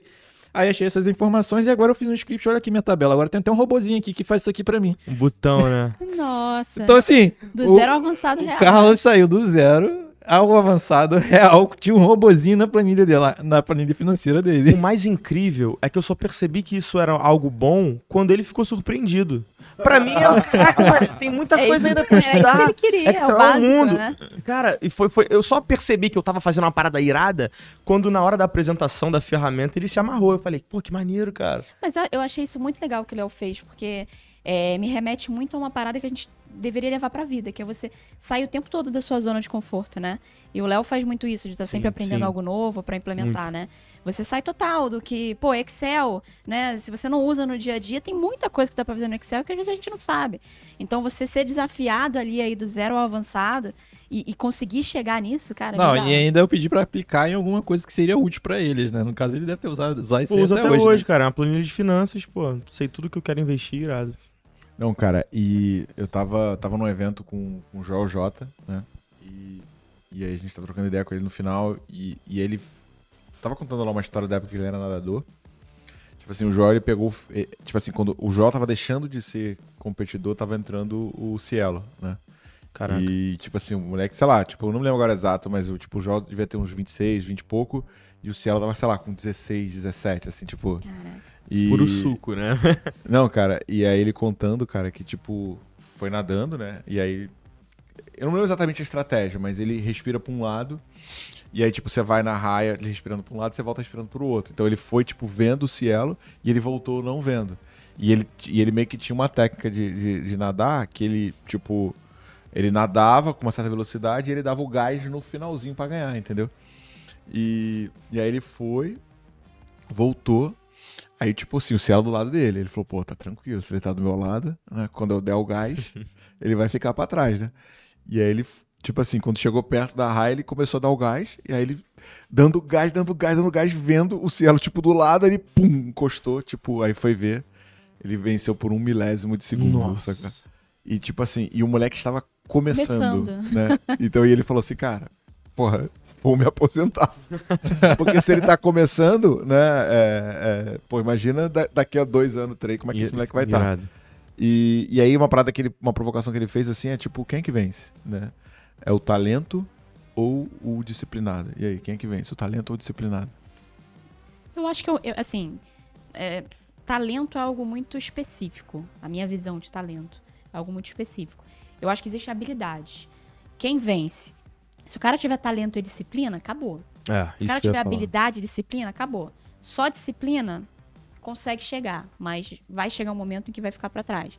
Só talento, a mesma coisa, e só habilidade, a mesma coisa. Eu acho que é um mix ah, de duas a, a três desses fatores. É o que eu vejo hoje. E a habilidade é uma parada que você conquista, diferente do talento. Uhum. Você nasce com talento. É lógico que você precisa. Tem um livro bem legal que fala sobre isso também, que é o óbvio. É um, acho que um brasileiro escreveu, é, esqueci o nome dele, mas o óbvio, que ele fala justamente sobre essa discussão de talento, habilidade. É, talento geralmente é algo que você nasce. Você pode e deve desenvolver esse talento, treinar para ficar predisposição, melhor. né? É uma predisposição, como o caso do Cielo. Se não tivesse ido nadar treinado, não seria Cielo. O Então, não Jota é fala, né, sobre essas predisposições e tal. Exatamente, tem que ter, mas tem que, tem que trabalhar aquilo ali. Uhum. E habilidade você conquista. Só que se você tá jogando, né? Se, se eu tô aqui é, é, nadando contra alguém que tem talento e disciplina, e eu tenho habilidade e disciplina, o cara do talento vai levar. Mas a grande questão, e, e essa é a visão que eu tenho, é que você não tem que competir com o outro. É sempre uma competição consigo mesmo. De você ser melhor do que você foi Muito até bom. aqui. E de você correr atrás do que você precisa fazer pra melhorar, pra ser melhor amanhã e depois e depois, né? Então, pra mim, tipo, assim, a resposta do Joel foi essa, assim, tipo, o disciplinado vence. Se o talentoso não for disciplinado. Se- é. Porque se o talentoso for disciplinado, já Já era. Esquece. Mas, tipo assim, tem, tem duas paradas. A primeira parada, tipo, tem um livro do Ricardo Semler, que é um brasileiro incrível, que pouca gente conhece. O cara é professor de Harvard, o, caramba, o livro dele é incrível, chamado Virando a Própria Mesa. Ele conta a história que ele ganhou uma guitarra quando ele era adolescente. Ele começou a tocar guitarra, fez aulas de guitarra, ama- amava guitarra. Até que um dia ele foi no show do Joe Satriani, né? Aí ele falou, porra, vou vender minha guitarra. Porque o cara, meu irmão, tipo assim, parecia que tinha cinco mãos. Não sei nada de entendeu? guitarra. E aí ele falou, cara, tipo, eu posso estudar a vida inteira que eu não vou chegar no nível desse cara, então eu vou vender. É, e aí entra na outra, na outra. Tipo assim, tem duas paradas. Tem, tem a lei das 10 mil horas, né? Que o, que o Malcolm fala muito sobre isso, do Outlier, e o, e o Robert Greene fala no Ma- Maestria, ele, só que ele fala de 20 mil horas. Só que qual que é a parada? É uma combinação do que você gosta, fazer, gosta de fazer com o que você tem talento. Porque se você não gosta, vai levar muito tempo pra você chegar a 10 mil horas. Tem uns gráficos que você joga na internet, você vai ver. Entendi. 3 horas por dia vai dar, sei lá, 27 anos. 8 horas por dia, vai... 12 horas por dia, você vai fazer 3. Então, assim, é... se, você, se é algo que você gosta e você pratica muito, você vai percorrer essas 10 mil horas num tempo menor e vai ser um, um prazer, né? Tipo, Uhum, diferente se for algo que você não gosta, que vai ser uma tortura você Mesmo chegar nessa- domingo. nessas 10 mil horas, né? Então, Exatamente. eu acho que tem essa combinação dos dois. Primeiro, de você identificar onde que você tem mais aptidão e onde você gosta mais e onde que você se diverte fazendo, Uhum. porque deixa de ser uma tortura e passa a ser o teu desenvolvimento. Só lembrei agora, antes de, sem querer te interromper, Jacob Petrie, o nome do autor do O Óbvio, fala justamente sobre isso, bem bacana. Cara, ele não, ele é brasileiro, eu sei. Quem é que trabalha com ele? Eu conheci alguém que trabalha com ele. É, Ah, não vou lembrar. Ah, é o pessoal do, do Aguiar, aquela gerente de vendas do, do Aguiar falou sobre, sobre o Jacob. Cara, assim, até uma, uma ponta, né, e, e também depois eu quero jogar pro Léo, é, cara, como é que é a rotina de estudo de vocês, né? Porque a gente tá falando muito sobre, cara, como ser bom em vendas e tal, e o quanto que estudar é importante, ou o quanto que é relevante, e, e- e se estuda vendas, né? Com certeza, com certeza. Você estuda Tanto, vendas? acho que tanto no dia a dia, né, assim, o próprio ato de você estar atendendo um cliente novo, um cliente diferente, tá? Tem desafios que surgem no seu dia a dia que você precisa se preparar para aquilo. Então, geralmente eu sempre tiro mei- de 15 minutos a meia hora antes de um novo contato que eu, que eu vou fazer, uma nova reunião, para eu estudar aquele lead, para eu conseguir agregar novas informações que vão ajudar, quanto após também. Mas existe sim um espaço de tempo que a gente separa diariamente para correr atrás desse conhecimento, que pode ser por livro, ou de, hoje podcast, que a gente tem bastante também, vídeo na internet. Eu procuro separar pelo menos duas horas por dia para fazer esse processo de, de estudo. Né? Entre é, algo realmente relacionado à venda, quanto outras coisas que você pode vir estudar que podem agregar também, de mentalidade, de produtividade, que, que vão ah, nessa mesma vertente. Porque tudo que você aprende, ah, você pode utilizar de alguma forma. É engraçado, teve um. Eu, eu cheguei a, faz- a- a falar desse vídeo na, na nossa última gravação, mas era um vídeo que falava sobre foco. Não tinha nada a ver exatamente com, com venda. Tem um pouco com produtividade, mas era foco. Onde o seu olhar focava. E você acompanha ali é um vídeo que tem um, um mágico, você vai acompanhando o que ele vai. Enquanto ele fala, ele vai fazendo a mágica. E você fica muito focado no que ele está fazendo de mágica. E ao longo do vídeo, coisas mudam no cenário. E no final, você tem que identificar o que, que mudou. Só que o seu foco está tão concentrado no que ele fala, no que ele está fazendo e no que está próximo, que você não repara outras coisas que estão acontecendo ali. E é engraçado que você fala, o que, que isso tem a ver com venda? Por que, que ver esse vídeo, né, ou um treinamento X, às vezes sobre, sei lá, saúde, pode impactar. E muitas vezes são insights que você tira. Então você ah, não estudar somente a sua área, mas estar ligado nas notícias do mundo, você Uhum. estar ligado em outros vídeos de outras áreas que podem agregar de alguma forma, eu acho que é muito importante. Tem um, um- O próprio Napoleão Hill fala disso, né? Que o sucesso é o caminho constante pelo conhecimento. Se você não estudar, você continua no mesmo lugar. Se você hoje tem o resultado que você tem, é o que você tem conhecimento para isso. Para você sair daí para um novo patamar, você tem que conhecer mais. Você tem que Perfeito. trabalhar mais. Então, é, é realmente você tá sempre nessa busca. Agora, um- uma característica que eu vejo sua é que você tem muita fome, né, cara? Tipo assim, toda vez que a gente faz uma reunião, que acontece alguma coisa, você vem, tipo, pra mim, cara, que essa parada aqui? O que, que foi isso? E tal, né? Tipo assim, cara, me explica como é que é essa parada aqui, entendeu? E, tipo, na nossa última reunião que a gente fez junto, cara, teve. Ah, foi a... o mapeamento da decisão, né? Foi do. Que eu falei. é, não fala, não. Talvez quando o episódio for lançado já tá fechado, mas melhor não falar. mas, assim, a, a Bela foi com uma, com uma oportunidade, né, de, de, de, um- de uma condição especial. Só que ela, tipo, foi numa data sem mapear a decisão, entendeu? Então falou, tá, dia tal, é, a gente consegue fazer, tipo, vai ter uma campanha, vai ter uma parada especial e tal. E aí o, o, o Prospect voltou e falou, não, mas poxa, não, o CEO tá viajando, só volta no dia tal, e aí, tipo assim, você meio que já se quebra, sabe? Porque, na Uhum. verdade, você trouxe a condição e aí você criou a expectativa, aí, pô, se você manter, você meio que se contradiz, se você não manter, você pode, né, tipo, alongar demais e tal, então, tipo, mas eu percebo que você, tipo, o tempo inteiro, toda, pelo menos toda vez que a gente faz uma reunião, você volta pra mim e me pergunta, cara, e essa parada aqui? Cara, como é que você descobriu essa parada?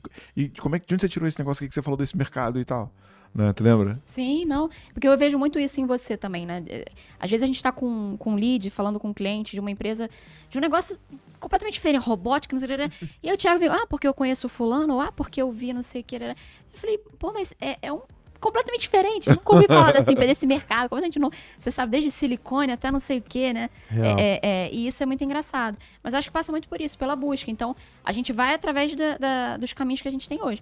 Um dos caminhos que eu tenho hoje é né, o caminho do nosso CEO, o Thiago Reis aqui na Growth. Então, eu me utilizo como, como dá para utilizar. Então, sempre perguntando, buscando, tentando entender.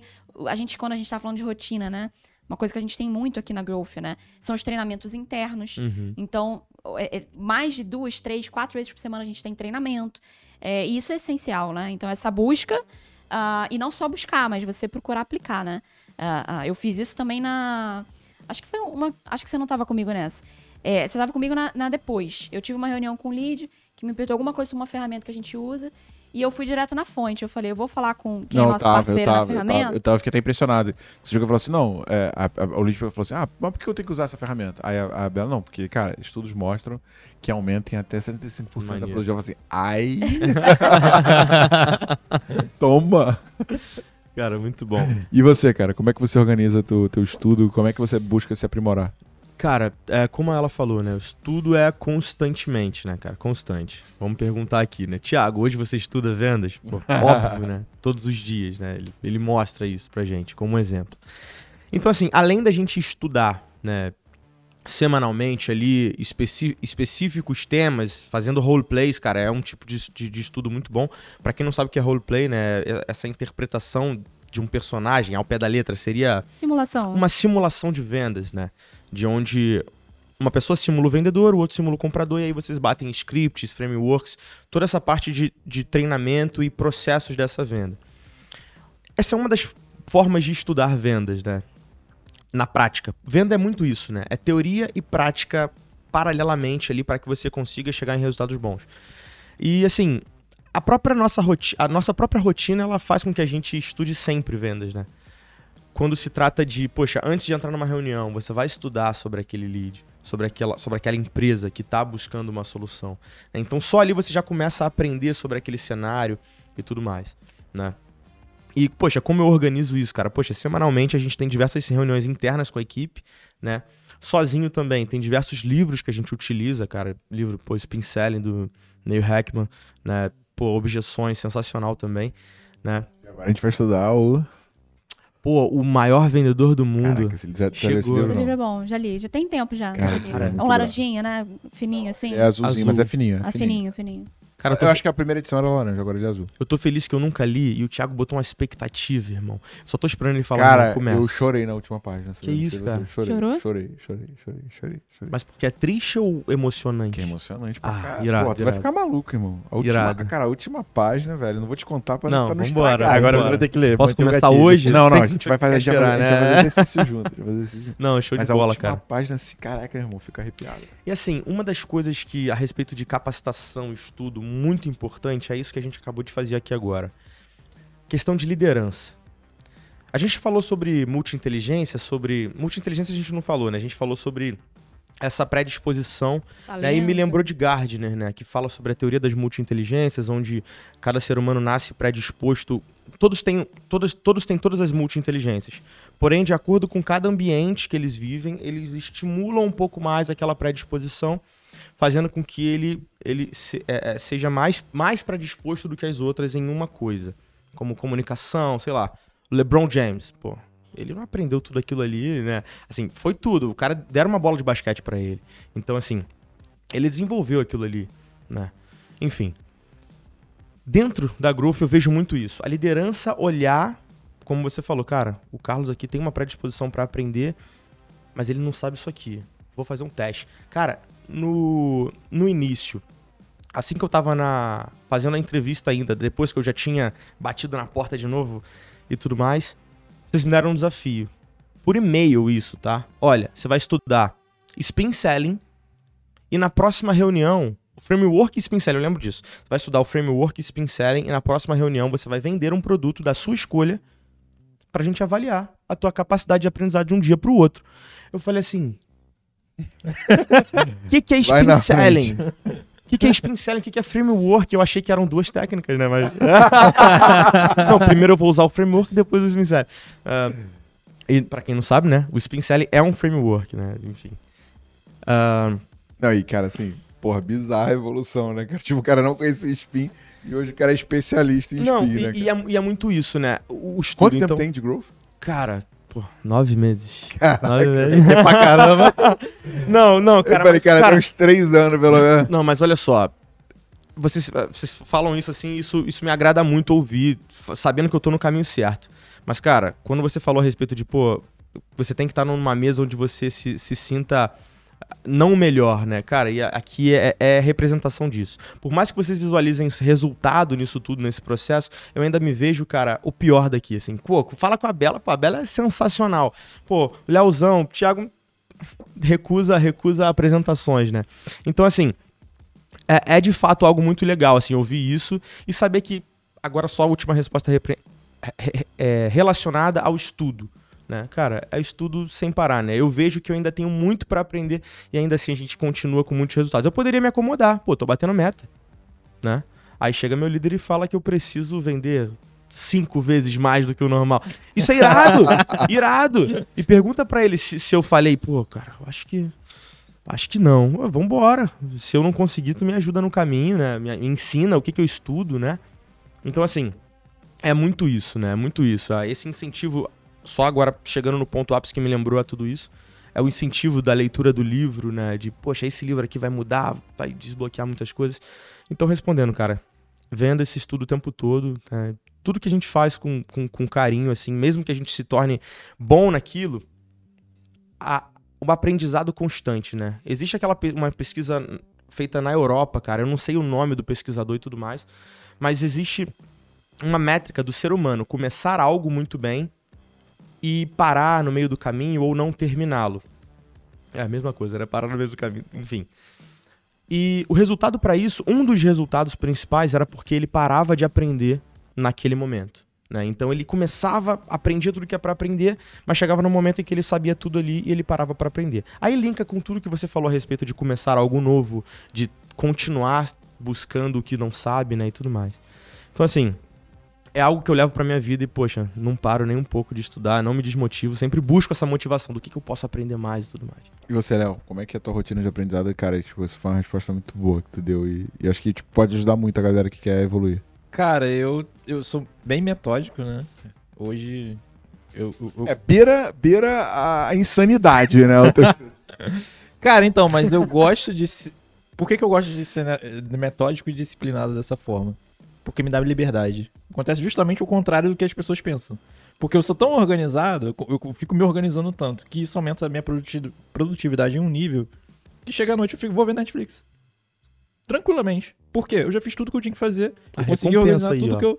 Exatamente. Eu, eu, eu, eu, estudei o que, eu estudei o que eu precisava estudar. Eu consegui trabalhar bem. Eu consegui é, fazer meus exercícios. Né? Hoje é importante para mim isso. E, cara, no final do dia, eu posso ver meu Netflix tranquilo. Não tenho dor de cabeça porque, ah, eu tenho que fazer tal coisa. Ah, tá faltando não sei o quê. Não, cara, é porque eu tive a disciplina de me organizar pra ter uma rotina boa, né? Falando sobre aprendizado, né? Cara, eu gosto de aprender uma coisa nova o tempo inteiro, né? Então, como é que eu faço isso? Todo dia eu faço algum curso diferente, né? Obviamente, nem sempre eu termino um curso no mesmo dia, né? Mas se o curso for curtinho ali, 4 horas, 5 horas ali, eu consigo terminar em um dia, porque eu vejo na velocidade 2, né? e aí eu termino um curso em um dia.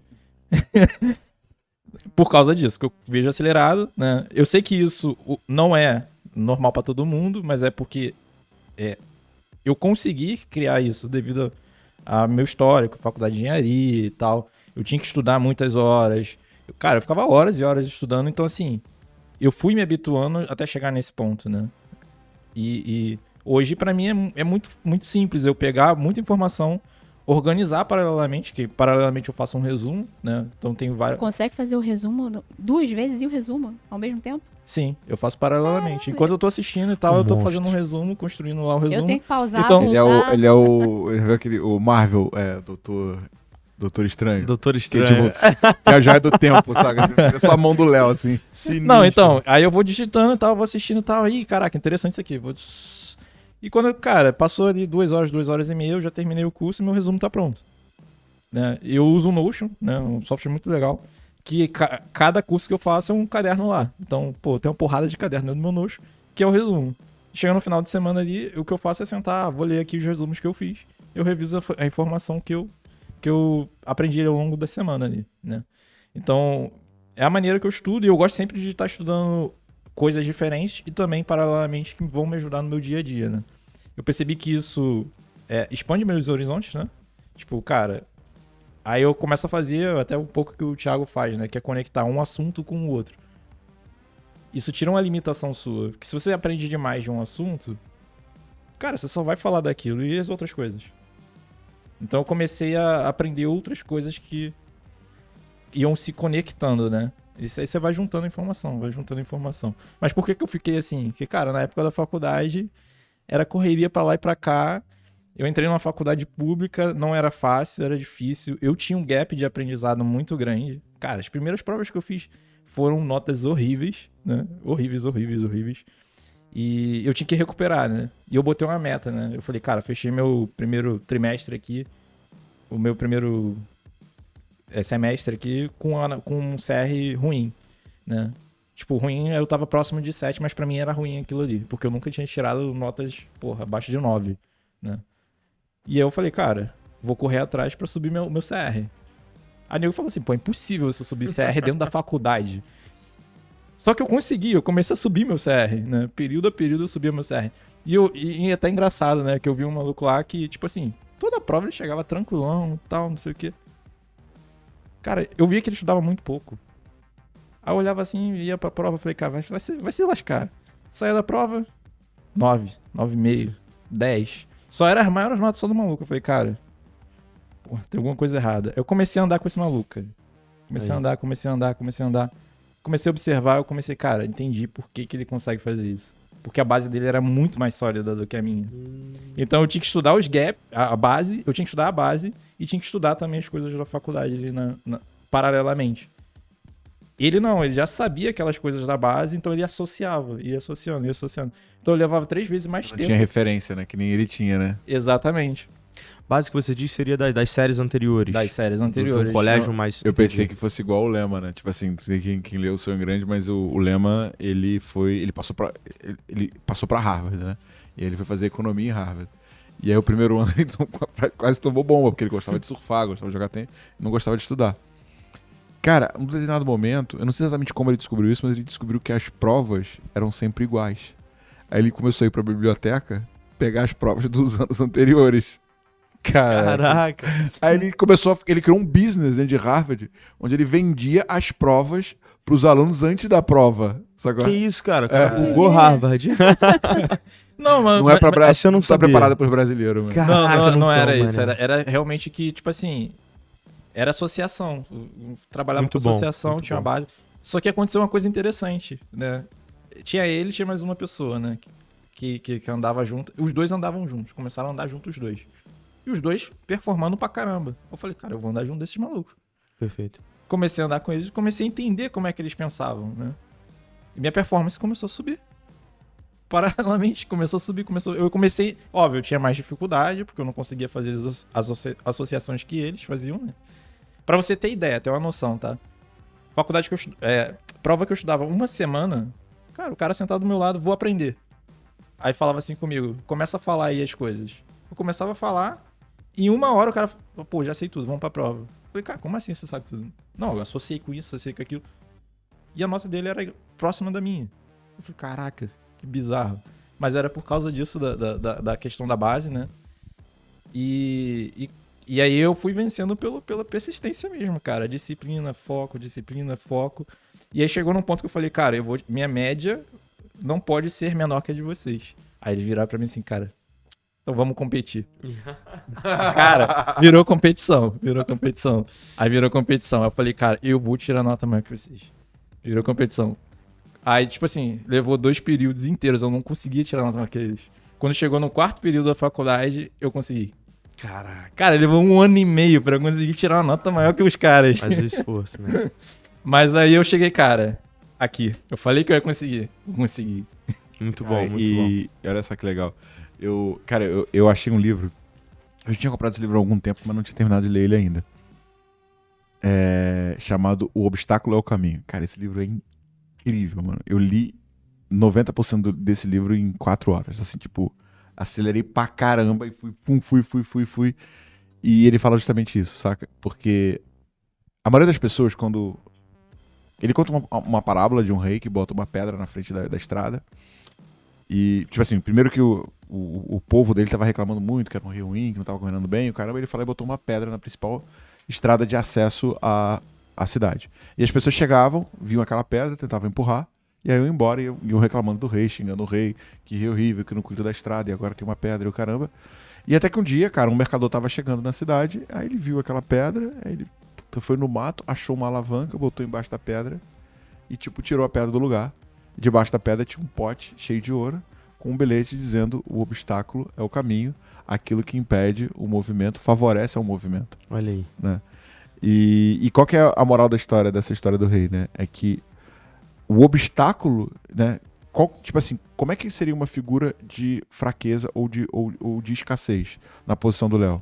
Ele culparia os pais dele e falaria, poxa, meus pais não me favoreceram um bom estudo, meus pais me botaram para estudar todos os colégio público, argumentos, né, de se né? Eu sou uma vítima da sociedade. Coitado de mim. Olha eles, estudaram em bons colégios e por isso tem muito mais conhecimento. Só que, velho, é, o talento, ele é uma puta de uma armadilha. Porque pelo fato dos caras terem mais base, eles não saíram da faculdade tendo aprendido a estudar e ter a disciplina que o Léo tem. Provavelmente o Léo vai ter 10 vezes mais resultado que os caras, porque ele precisou compensar a fraqueza que ele tinha em relação aos caras. Então, o obstáculo que impediria o Léo de talvez se formar favoreceu a evolução dele. Muito né? bom. Se tornou mais que o caminho, né? A própria alavanca para ele, pra ele conseguir galgar patamares maiores que às vezes essa falta de disciplina que esses colegas tiveram, né? Essa disciplina menor por conta de já terem uma base melhor, o Léo acabou, pode acabar saindo na frente, né? E isso é muito. Cara, isso é muito incrível, assim. Eu acho que. É, é- por isso que estudar sempre, por isso que buscar melhorar é, é- é essencial em qualquer patamar. Porque senão você estaciona. E você estaciona, talento nenhum vai te levar à frente. Exato. Se você não tem disciplina, se você não corre Cara, atrás. e, e um outro aprendizado brabo da história que ele contou, que é uma coisa que o Napoleão Hill fala, que, né, o... Cara, o, o Napoleão Hill, ele foi contratado pelo Carnegie para fazer um estudo, né, que foi daí que saiu a Lei do Triunfo, onde ele foi atrás dos homens mais poderosos e mais ricos da sua atualidade.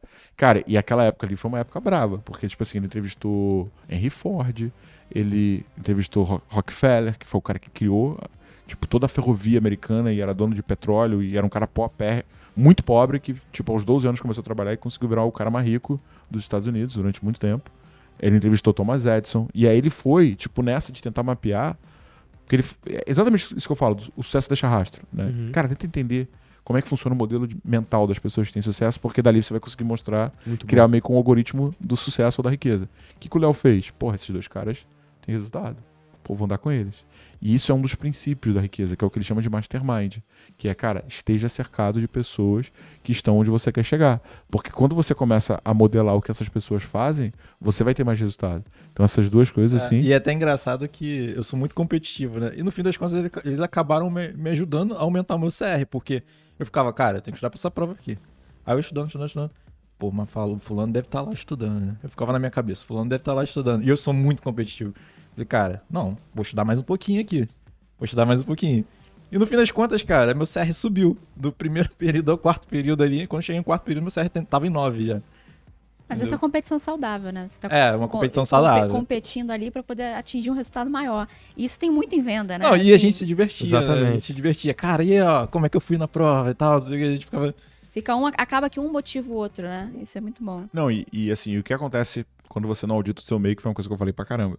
É, eu fui encontrar os meus amigos de faculdade, né? Aí fui, fui lá jantar com os caras. Aí, cara, um reclamando que a empresa tava pagando mal, o outro reclamando que a economia tá difícil, o outro que tinha acabado de perder o emprego. Só tóxico, né, cara? E aí, tinha assim, eles falando e eu quieto, sabe? Cara, é difícil. Vou fa- vou falar o quê? Aí eu, eles falaram, e aí, Thiago, você, como é que você tá, cara? Eu falei, não, cara, tá legal, tudo bem. Tipo assim, o que, eu vou falar, né? O que, que eu vou falar? Tem que buscar alguma coisa ruim também, né? Acaba. Não, cara, e eu tava em São Paulo, né? Tava, pô, tava num evento, e aí. dois amigos meus, né? Dizer, O segundo eu tinha acabado de conhecer, mas depois virou um grande amigo, que é o Léo Castelo. E aí o primeiro virou pra mim e falou assim: Eu com, na fila do self-service, no restaurante lá, pra servir e tal. Aí eu- ele virou pra mim e falou assim: Ele tem um jato. aí eu falei: O quê? Ele tem um jato. Aí eu falei: Tu tem um jato? Ele falou: Tenho. Assim, um jato que voa, que tipo. Um jato mesmo, grandão. Aí ele- Na miniatura, não é? eu tenho jato. Eu falei: Caraca, eu sou um merda. Tu vê a diferença, sacou? Irado. Tipo, de estar na mesa com, com a galera que estudou contigo, reclamando da uhum. vida. E aí daqui a pouco tá com um cara. Irmão, eu quero ter um jato. Se esse maluco tem um jato, eu também posso ter um jato. Sacou? Pois é. Né? Então, e, e acho que assim, um um pra gente fechar aqui, né? Acho que a grande parada, tipo, o meu primeiro emprego foi como operador de telemarketing. Eu ganhava 373 reais por mês. Eu lembrava dos, lembro dos 3 reais que isso. tá? Por seis horas. E, cara, um multinacional, tipo assim, eu fui da turma 7, turma 8, assim, tipo, então. Carteira assinada, carteira assinada. Carteira Porra, assinada, meu irmão. Cara, quando eu entrei, cara, quando eu entrei, tipo assim, pra muita gente tinha sido a grande conquista. Assim, cara, entrei pra uma multinacional, né? Então, posso parar. Quando eu entrei, eu falei, meu irmão, eu quero ser CEO dessa empresa, velho. Eu vou até o topo dessa, eu vou escalar, né? E aí, o que, que eu fazia? Eu chegava pra trabalhar, cara, meu irmão, eu trabalhava seis horas, eu ficava mais duas horas. Ou eu ficava lendo a intranet, ou eu tentava entrar de penetra nos treinamentos que estavam rolando dentro da empresa, que eu não poderia estar. E eu chegava pro instrutor e falei, cara, já bati meu ponto e tal. Pô, eu queria prestar atenção como é que o cara dava treinamento, como é que ele falava, como é que era o PPT e o cara. E, e tentar ap- aprender sobre aparelhos novos e o caramba. E uma vez eu tava andando assim, cara, e a menina chegou pra mim e falou assim: Thiago, pô, teu tempo já acabou um tempão, mané. Que, você tá fazendo aqui, cara? Tu é só um operador de telemarketing, cara. Tu tá achando o quê? Aí eu peguei aquela assim, eu falei, pois é. Então, cara, eu tô, eu tô aqui porque eu só, sou só um operador de telemarketing, né? E o que acontece, cara? A gente fica se contando essas histórias, de, tipo, pra tentar... Ou as pessoas que estão em volta de você com medo pra tentar te diminuir, ou pra tentar te travar, né? E eu pensava assim, cara, eu sou só um operador de telemarketing. Eu tenho que estudar mais do que todo mundo, eu tenho que correr atrás mais do que todo mundo, porque essa é a minha chance. E aí, assim, tipo, dois meses eu virei. Eu fui para um outro setor, fui promovido a assistente, depois mais dois meses eu fui para um outro. Cara, eu sei que no final desse ano eu tava rodando o Brasil dando treinamento, só que Que dentro da empresa. E, e a galera olhava assim e falava assim, cara, como é, como é que você conseguiu fazer essa parada em tão pouco tempo? Né? E eu acho que, e tipo assim, eu falei isso quando, quando eu fui pro, pro 10X, eu falei, mano, meu grande desafio é tirar, meu irmão, o bloqueio mental, velho. Porque Irado. o Thiago que ganhava 300 e, 373 reais por mês pro Thiago que vai tirar férias em Maldivas, Olha aí. É. meu irmão, a única diferença é o quanto eu acredito que eu posso ir longe. Porque quando você é pequenininho, você é treinado várias vezes dizendo você não pode, você não consegue, você não é inteligente, você não é isso, você não é aquilo. Cara, mas quando você tira esse bloqueio, mano, a parada do, do lei do segredo. Cara, o céu é o limite, mano. E assim, e eu falo pra vocês, vocês todos vão 10 vezes mais longe do que eu, porque na tua idade, cara, eu ganhava muito pouco, mano. De onde você tá agora, pra, pra onde eu Que tava isso. da tua idade, irmão, pô, tu não tem noção. E ainda ganhava muito pouco, morava eu e Sabrina. Eu lembro da gente indo passear no shopping Guatemi. E assim, velho, porra, A, a Sabrina tem uma filhinha, né? Quando eu casei com ela, a, a Julia tinha seis anos. Então, pô, é minha, né? Eu, eu paguei as contas, eu crio, então é meu. né? É, e, cara, velho, o cinema era do lado da Re-Rap, mano. Puta, cara. Não sei que vocês já entraram com uma criança pequena na Re-Rap, Nossa. mas é uma de- meu irmão, ela chora e ela vai na boneca mais cara, entendeu? E, cara, eu não tinha dinheiro e, e a gente, tipo assim, tirava ela ali daquela luta, a Sabrina com a paciência que ela tem. e, cara, mas assim, é a mesma coisa do, do- dos teus amigos que tiravam nota melhor do que eu, saca? Que você, eu falava assim, mano, eu não posso dar agora, mas eu vou dar tudo que eu posso pra estudar, porque eu sei que se eu estudar eu vou chegar num lugar que pouca poucas pessoas chegar. E essa era a minha motivação, entendeu? Tem não ter. uma, tem uma frase, eu não vou lembrar exatamente se é assim que, que é dito, mas que fala que tem duas coisas que daqui a algum tempo, daqui a 5, daqui a 10 anos, tem duas coisas que vão que podem determinar onde você vai estar. Os livros que você lê e as pessoas que você anda. A frase fala mais ou menos assim. E eu acho que é muito do que a gente está falando aqui. É não só o conhecimento que você tem, e lógico, né? Esse conhecimento aplicado, como o meio que você tá. Então são, são esses dois fatores. Você conhecer, você estudar, você aplicar isso que você está conhecendo e o meio que você tá, se é um meio que te coloca para frente ou não. Tanto o meio quanto a forma que você vê. Então essas duas coisas que podem te alavancar é os livros que você lê e as pessoas que você anda. E eu acho que a, a, conclui muito bem assim isso que você está trazendo. E a- o meio que você tá, ele pode te catapultar ou pode te travar. O que vai determinar se você vai à frente ou não é a maneira que você vê. Então, eu trago muito essa, essa cereja do bolo pra mentalidade mesmo. A forma como você tá vendo. O Léo podia ver aqueles amigos ali e aquilo ali ser uma forma de desmotivar ele. Como você falou, vou colocar a culpa nos meus pais, mas mais do que isso, vou colocar a culpa nos meus pais e vou desacreditar de mim. Não tenho o que fazer. Não há o que fazer. É talento, é a base que eles tiveram. É a mesma coisa, você podia ver a re-rap e o valor daquela boneca e achar que era uma realidade que nunca ia acontecer pra você. Mas não, você fez o processo completamente inverso. É isso que eu quero, eu vou chegar, eu acredito, eu vou estudar pra isso e eu vou me cercar do meio que vai me fazer chegar lá. né? Então você acredita, você se cerca do conhecimento e você tá no meio certo, com as pessoas certas, né? O Não, e- famoso- e, e- e só pra fechar, tipo assim, é, eu, eu tava no Rio Grande do Sul, meu irmão, fui dar uma palestra longe pra caramba, indo e voltando, e aí eu aproveitei pra ler esse livro, O Obstáculo ao Caminho, né? E aí, tipo, ali que eu dei um gás enorme, porque fiquei muito tempo na estrada. E um dos pedaços, ele fala assim, cara, que, tipo, é impossível você ter sucesso se você não tiver inteligência emocional. Porque não é o que acontece com você, é como você reage com o que acontece com você, né? E, e aí, porra, o obstáculo favorece a tua evolução, porque ele te prepara pra estar mais resiliente, porque, tipo assim, a única parada, o Tim Ferriss, ele fala isso no, poder, no é, Ferramenta dos Titãs. Cara, o que que separa os caras que têm muito sucesso? Os caras são muito resilientes. E aí, quando teve o, o- a nossa obra de arte, né, do nosso amigo Luan, que está rindo nesse momento, olhando pra mim, o Léo... O Léo, o Léo Vai chegou, o Léo chegou mim. pra mim e falou assim, cara, e o Léo sabe que, tipo, pô, tem um desafio de inteligência emocional que tô trabalhando pra caramba pra tentar melhorar, mas é, mas é um ponto fraco meu.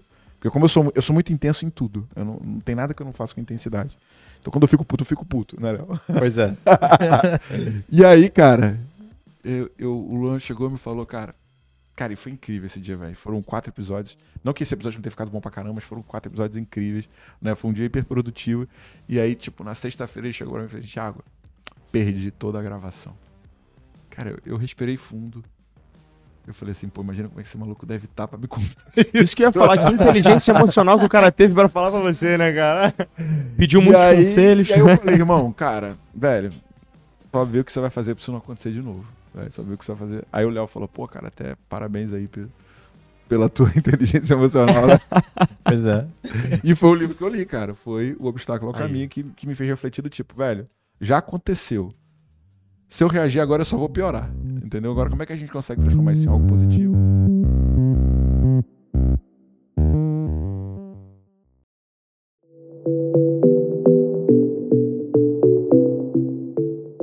Pois é, e cara, assim, eu sou um cara muito observador, né? Parece que não, mas, cara, eu analiso coisas que as pessoas não analisam, eu observo coisas que as pessoas não observam normalmente, né? E na época lá que eu tava lá na faculdade, né, e tal, eu comecei a observar que existiam duas pontas, né? Existiam os caras muito alto performance, existiam os caras que tinham menos performance, e óbvio eu tava ali no meio, né? E, cara, por que, que eu não fiquei é, criando desculpas e tal, falando, pô, não dá pra fazer, não dá pra estudar e tal? Porque tinha uma- um aluno ali na minha, na minha turma, né? ami- Amigo meu também até hoje. Cara, ele ia toda a aula, chegava cedo pra caramba. Pra você ter ideia, tá? A, nossa aula era tarde e a gente chegava junto sete da manhã também, pra estudar. A gente dobrava nosso turno ali na faculdade pra estudar. Cara, só que ele nunca almoçava. Ele sempre levava pão. Todo dia ele levava pão. Todo dia ele levava pão. Pra mim, tava de dieta. Normal. Né? E.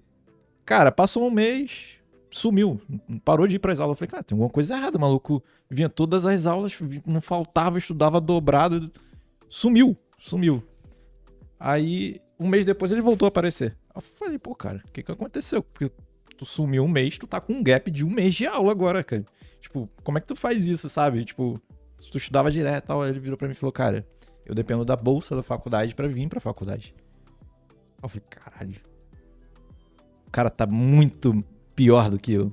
Tipo, eu consigo almoçar, eu consigo chegar aqui. E, cara, o cara dependia da bolsa da faculdade pra vir.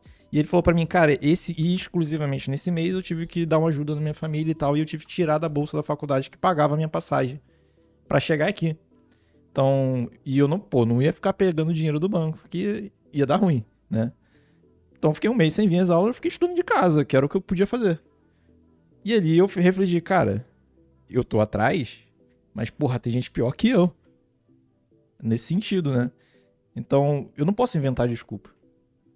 Eu tenho que correr atrás, o cara tá correndo atrás. Pelo contrário, né? Acho que isso te traz um ímpeto ainda maior de é, eu, eu tenho que fazer, eu- tem que dar certo, tem que acontecer, eu, eu vou performar, porque isso te dá um ímpeto de que tem pessoas piores que chegam lá, tem pessoas melhores que não chegam. Então é muito mais a forma que você trabalha, que você lida com a sua situação, que pode ser uma situação ótima ou não, do que exatamente a situação. É muito mais o que você faz com aquilo do que o que aquilo tá impactando no momento pra você, né?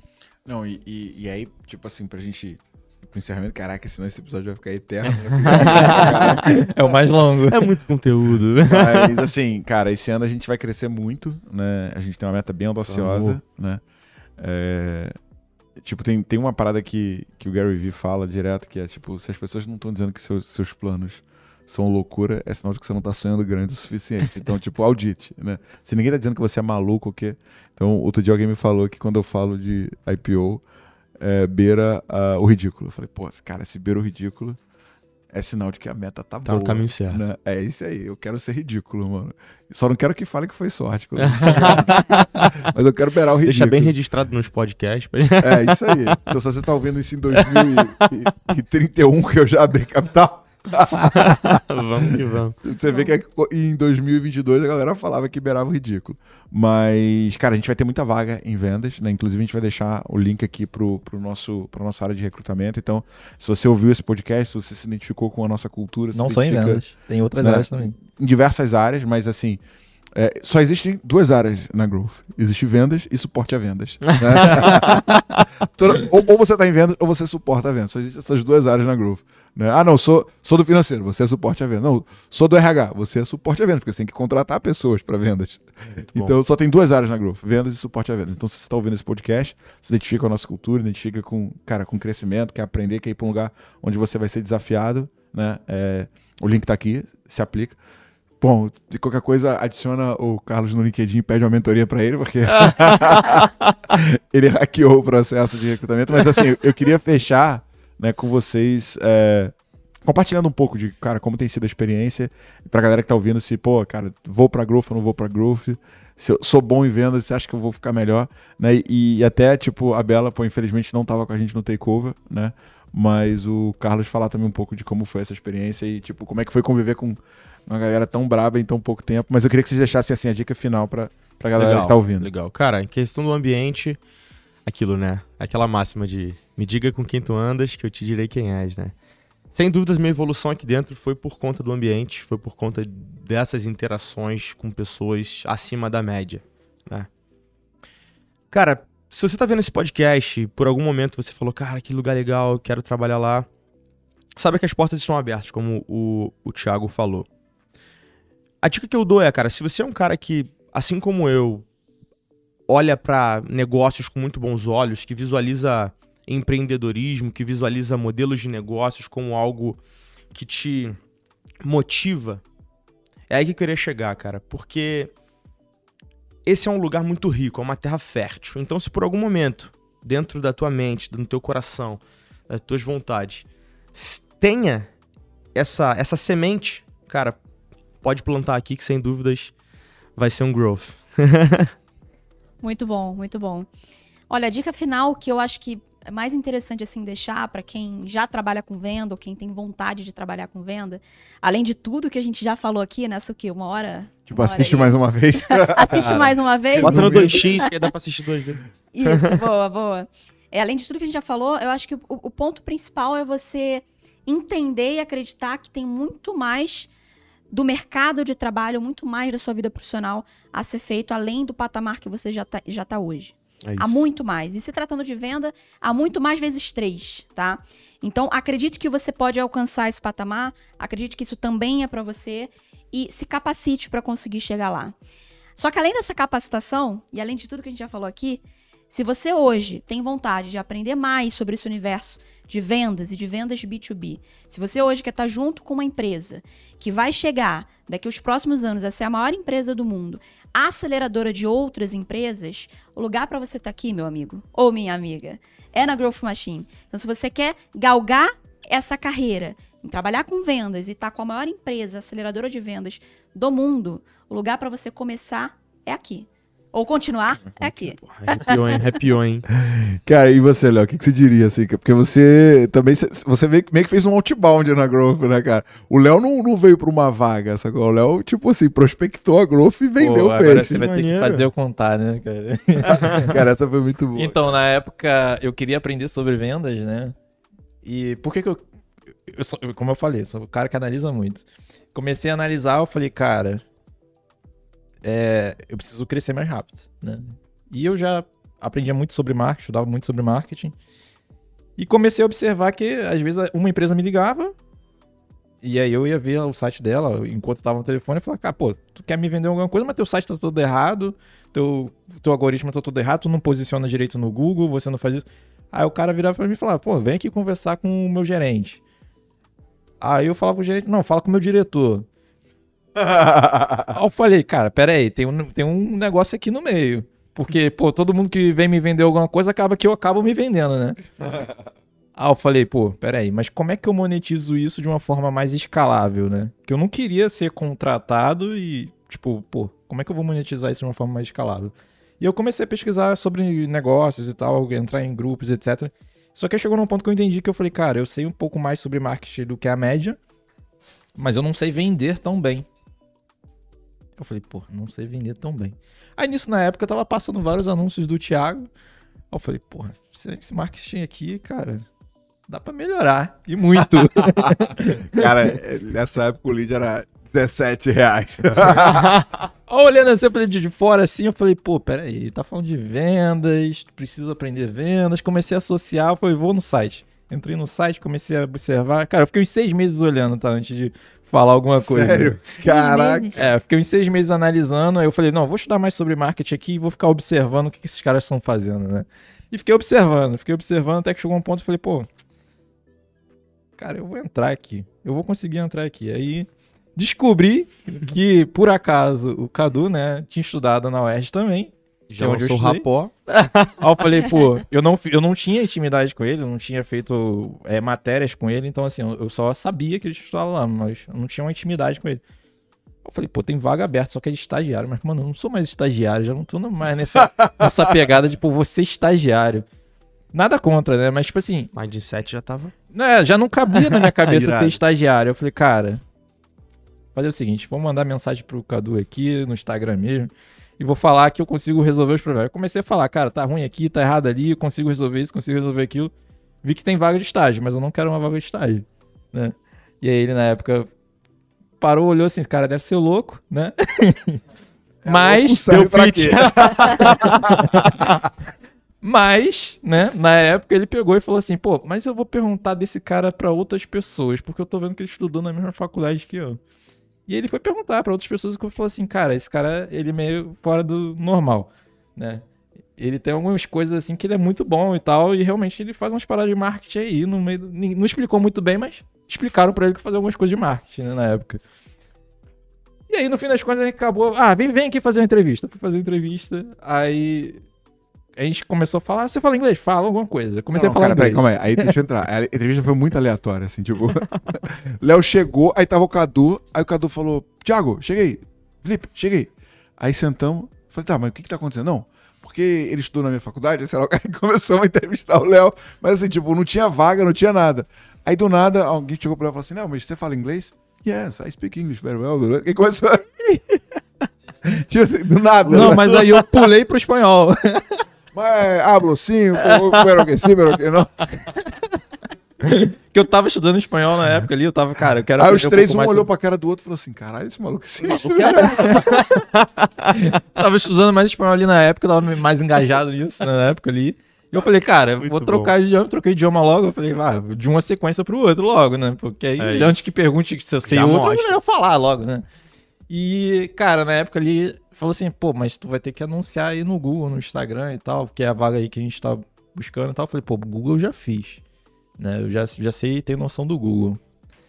Pô, mas Instagram, mano, nunca toquei nesse negócio. Nem sei abrir o, o- gerenciador de anúncio lá do, do Instagram e do Facebook, não sabia. Só que, cara, eu tinha oportunidade, né, cara? Falou assim: você tem 30 dias pra aprender e aqui tá o material pra tu estudar. Falei, mano, tem material, tem dias pra estudar? É comigo Já mesmo. Irado, irado. Não, o Léo ficou. Cara, ele ficou um. aí Ele passou, sei lá, tipo, deu, deu 30 dias, passou 15, ele. Acabei. O que, que eu faço agora? aí o- Sório, não, faz de novo. Não, mas o mais louco foi que na época ali, né, tipo, pô, nunca tinha investido aí. Foi, acho que foi uns 30 mil reais ali que chegaram e falaram assim, cara, tá aqui, 30 mil reais, investe aí. Eu falei, caraca, ó a responsabilidade. eu não parava de atualizar aquele negócio. Peraí. É Com, com grandes poderes vem grande Eu responsabilidade, ficando né? assim, caraca, será que tá tudo, tudo tranquilo, tudo tranquilo? Hoje eu já investi mais de um milhão de reais, né, em anúncio, então já tô mais Tá tranquilo. acostumado.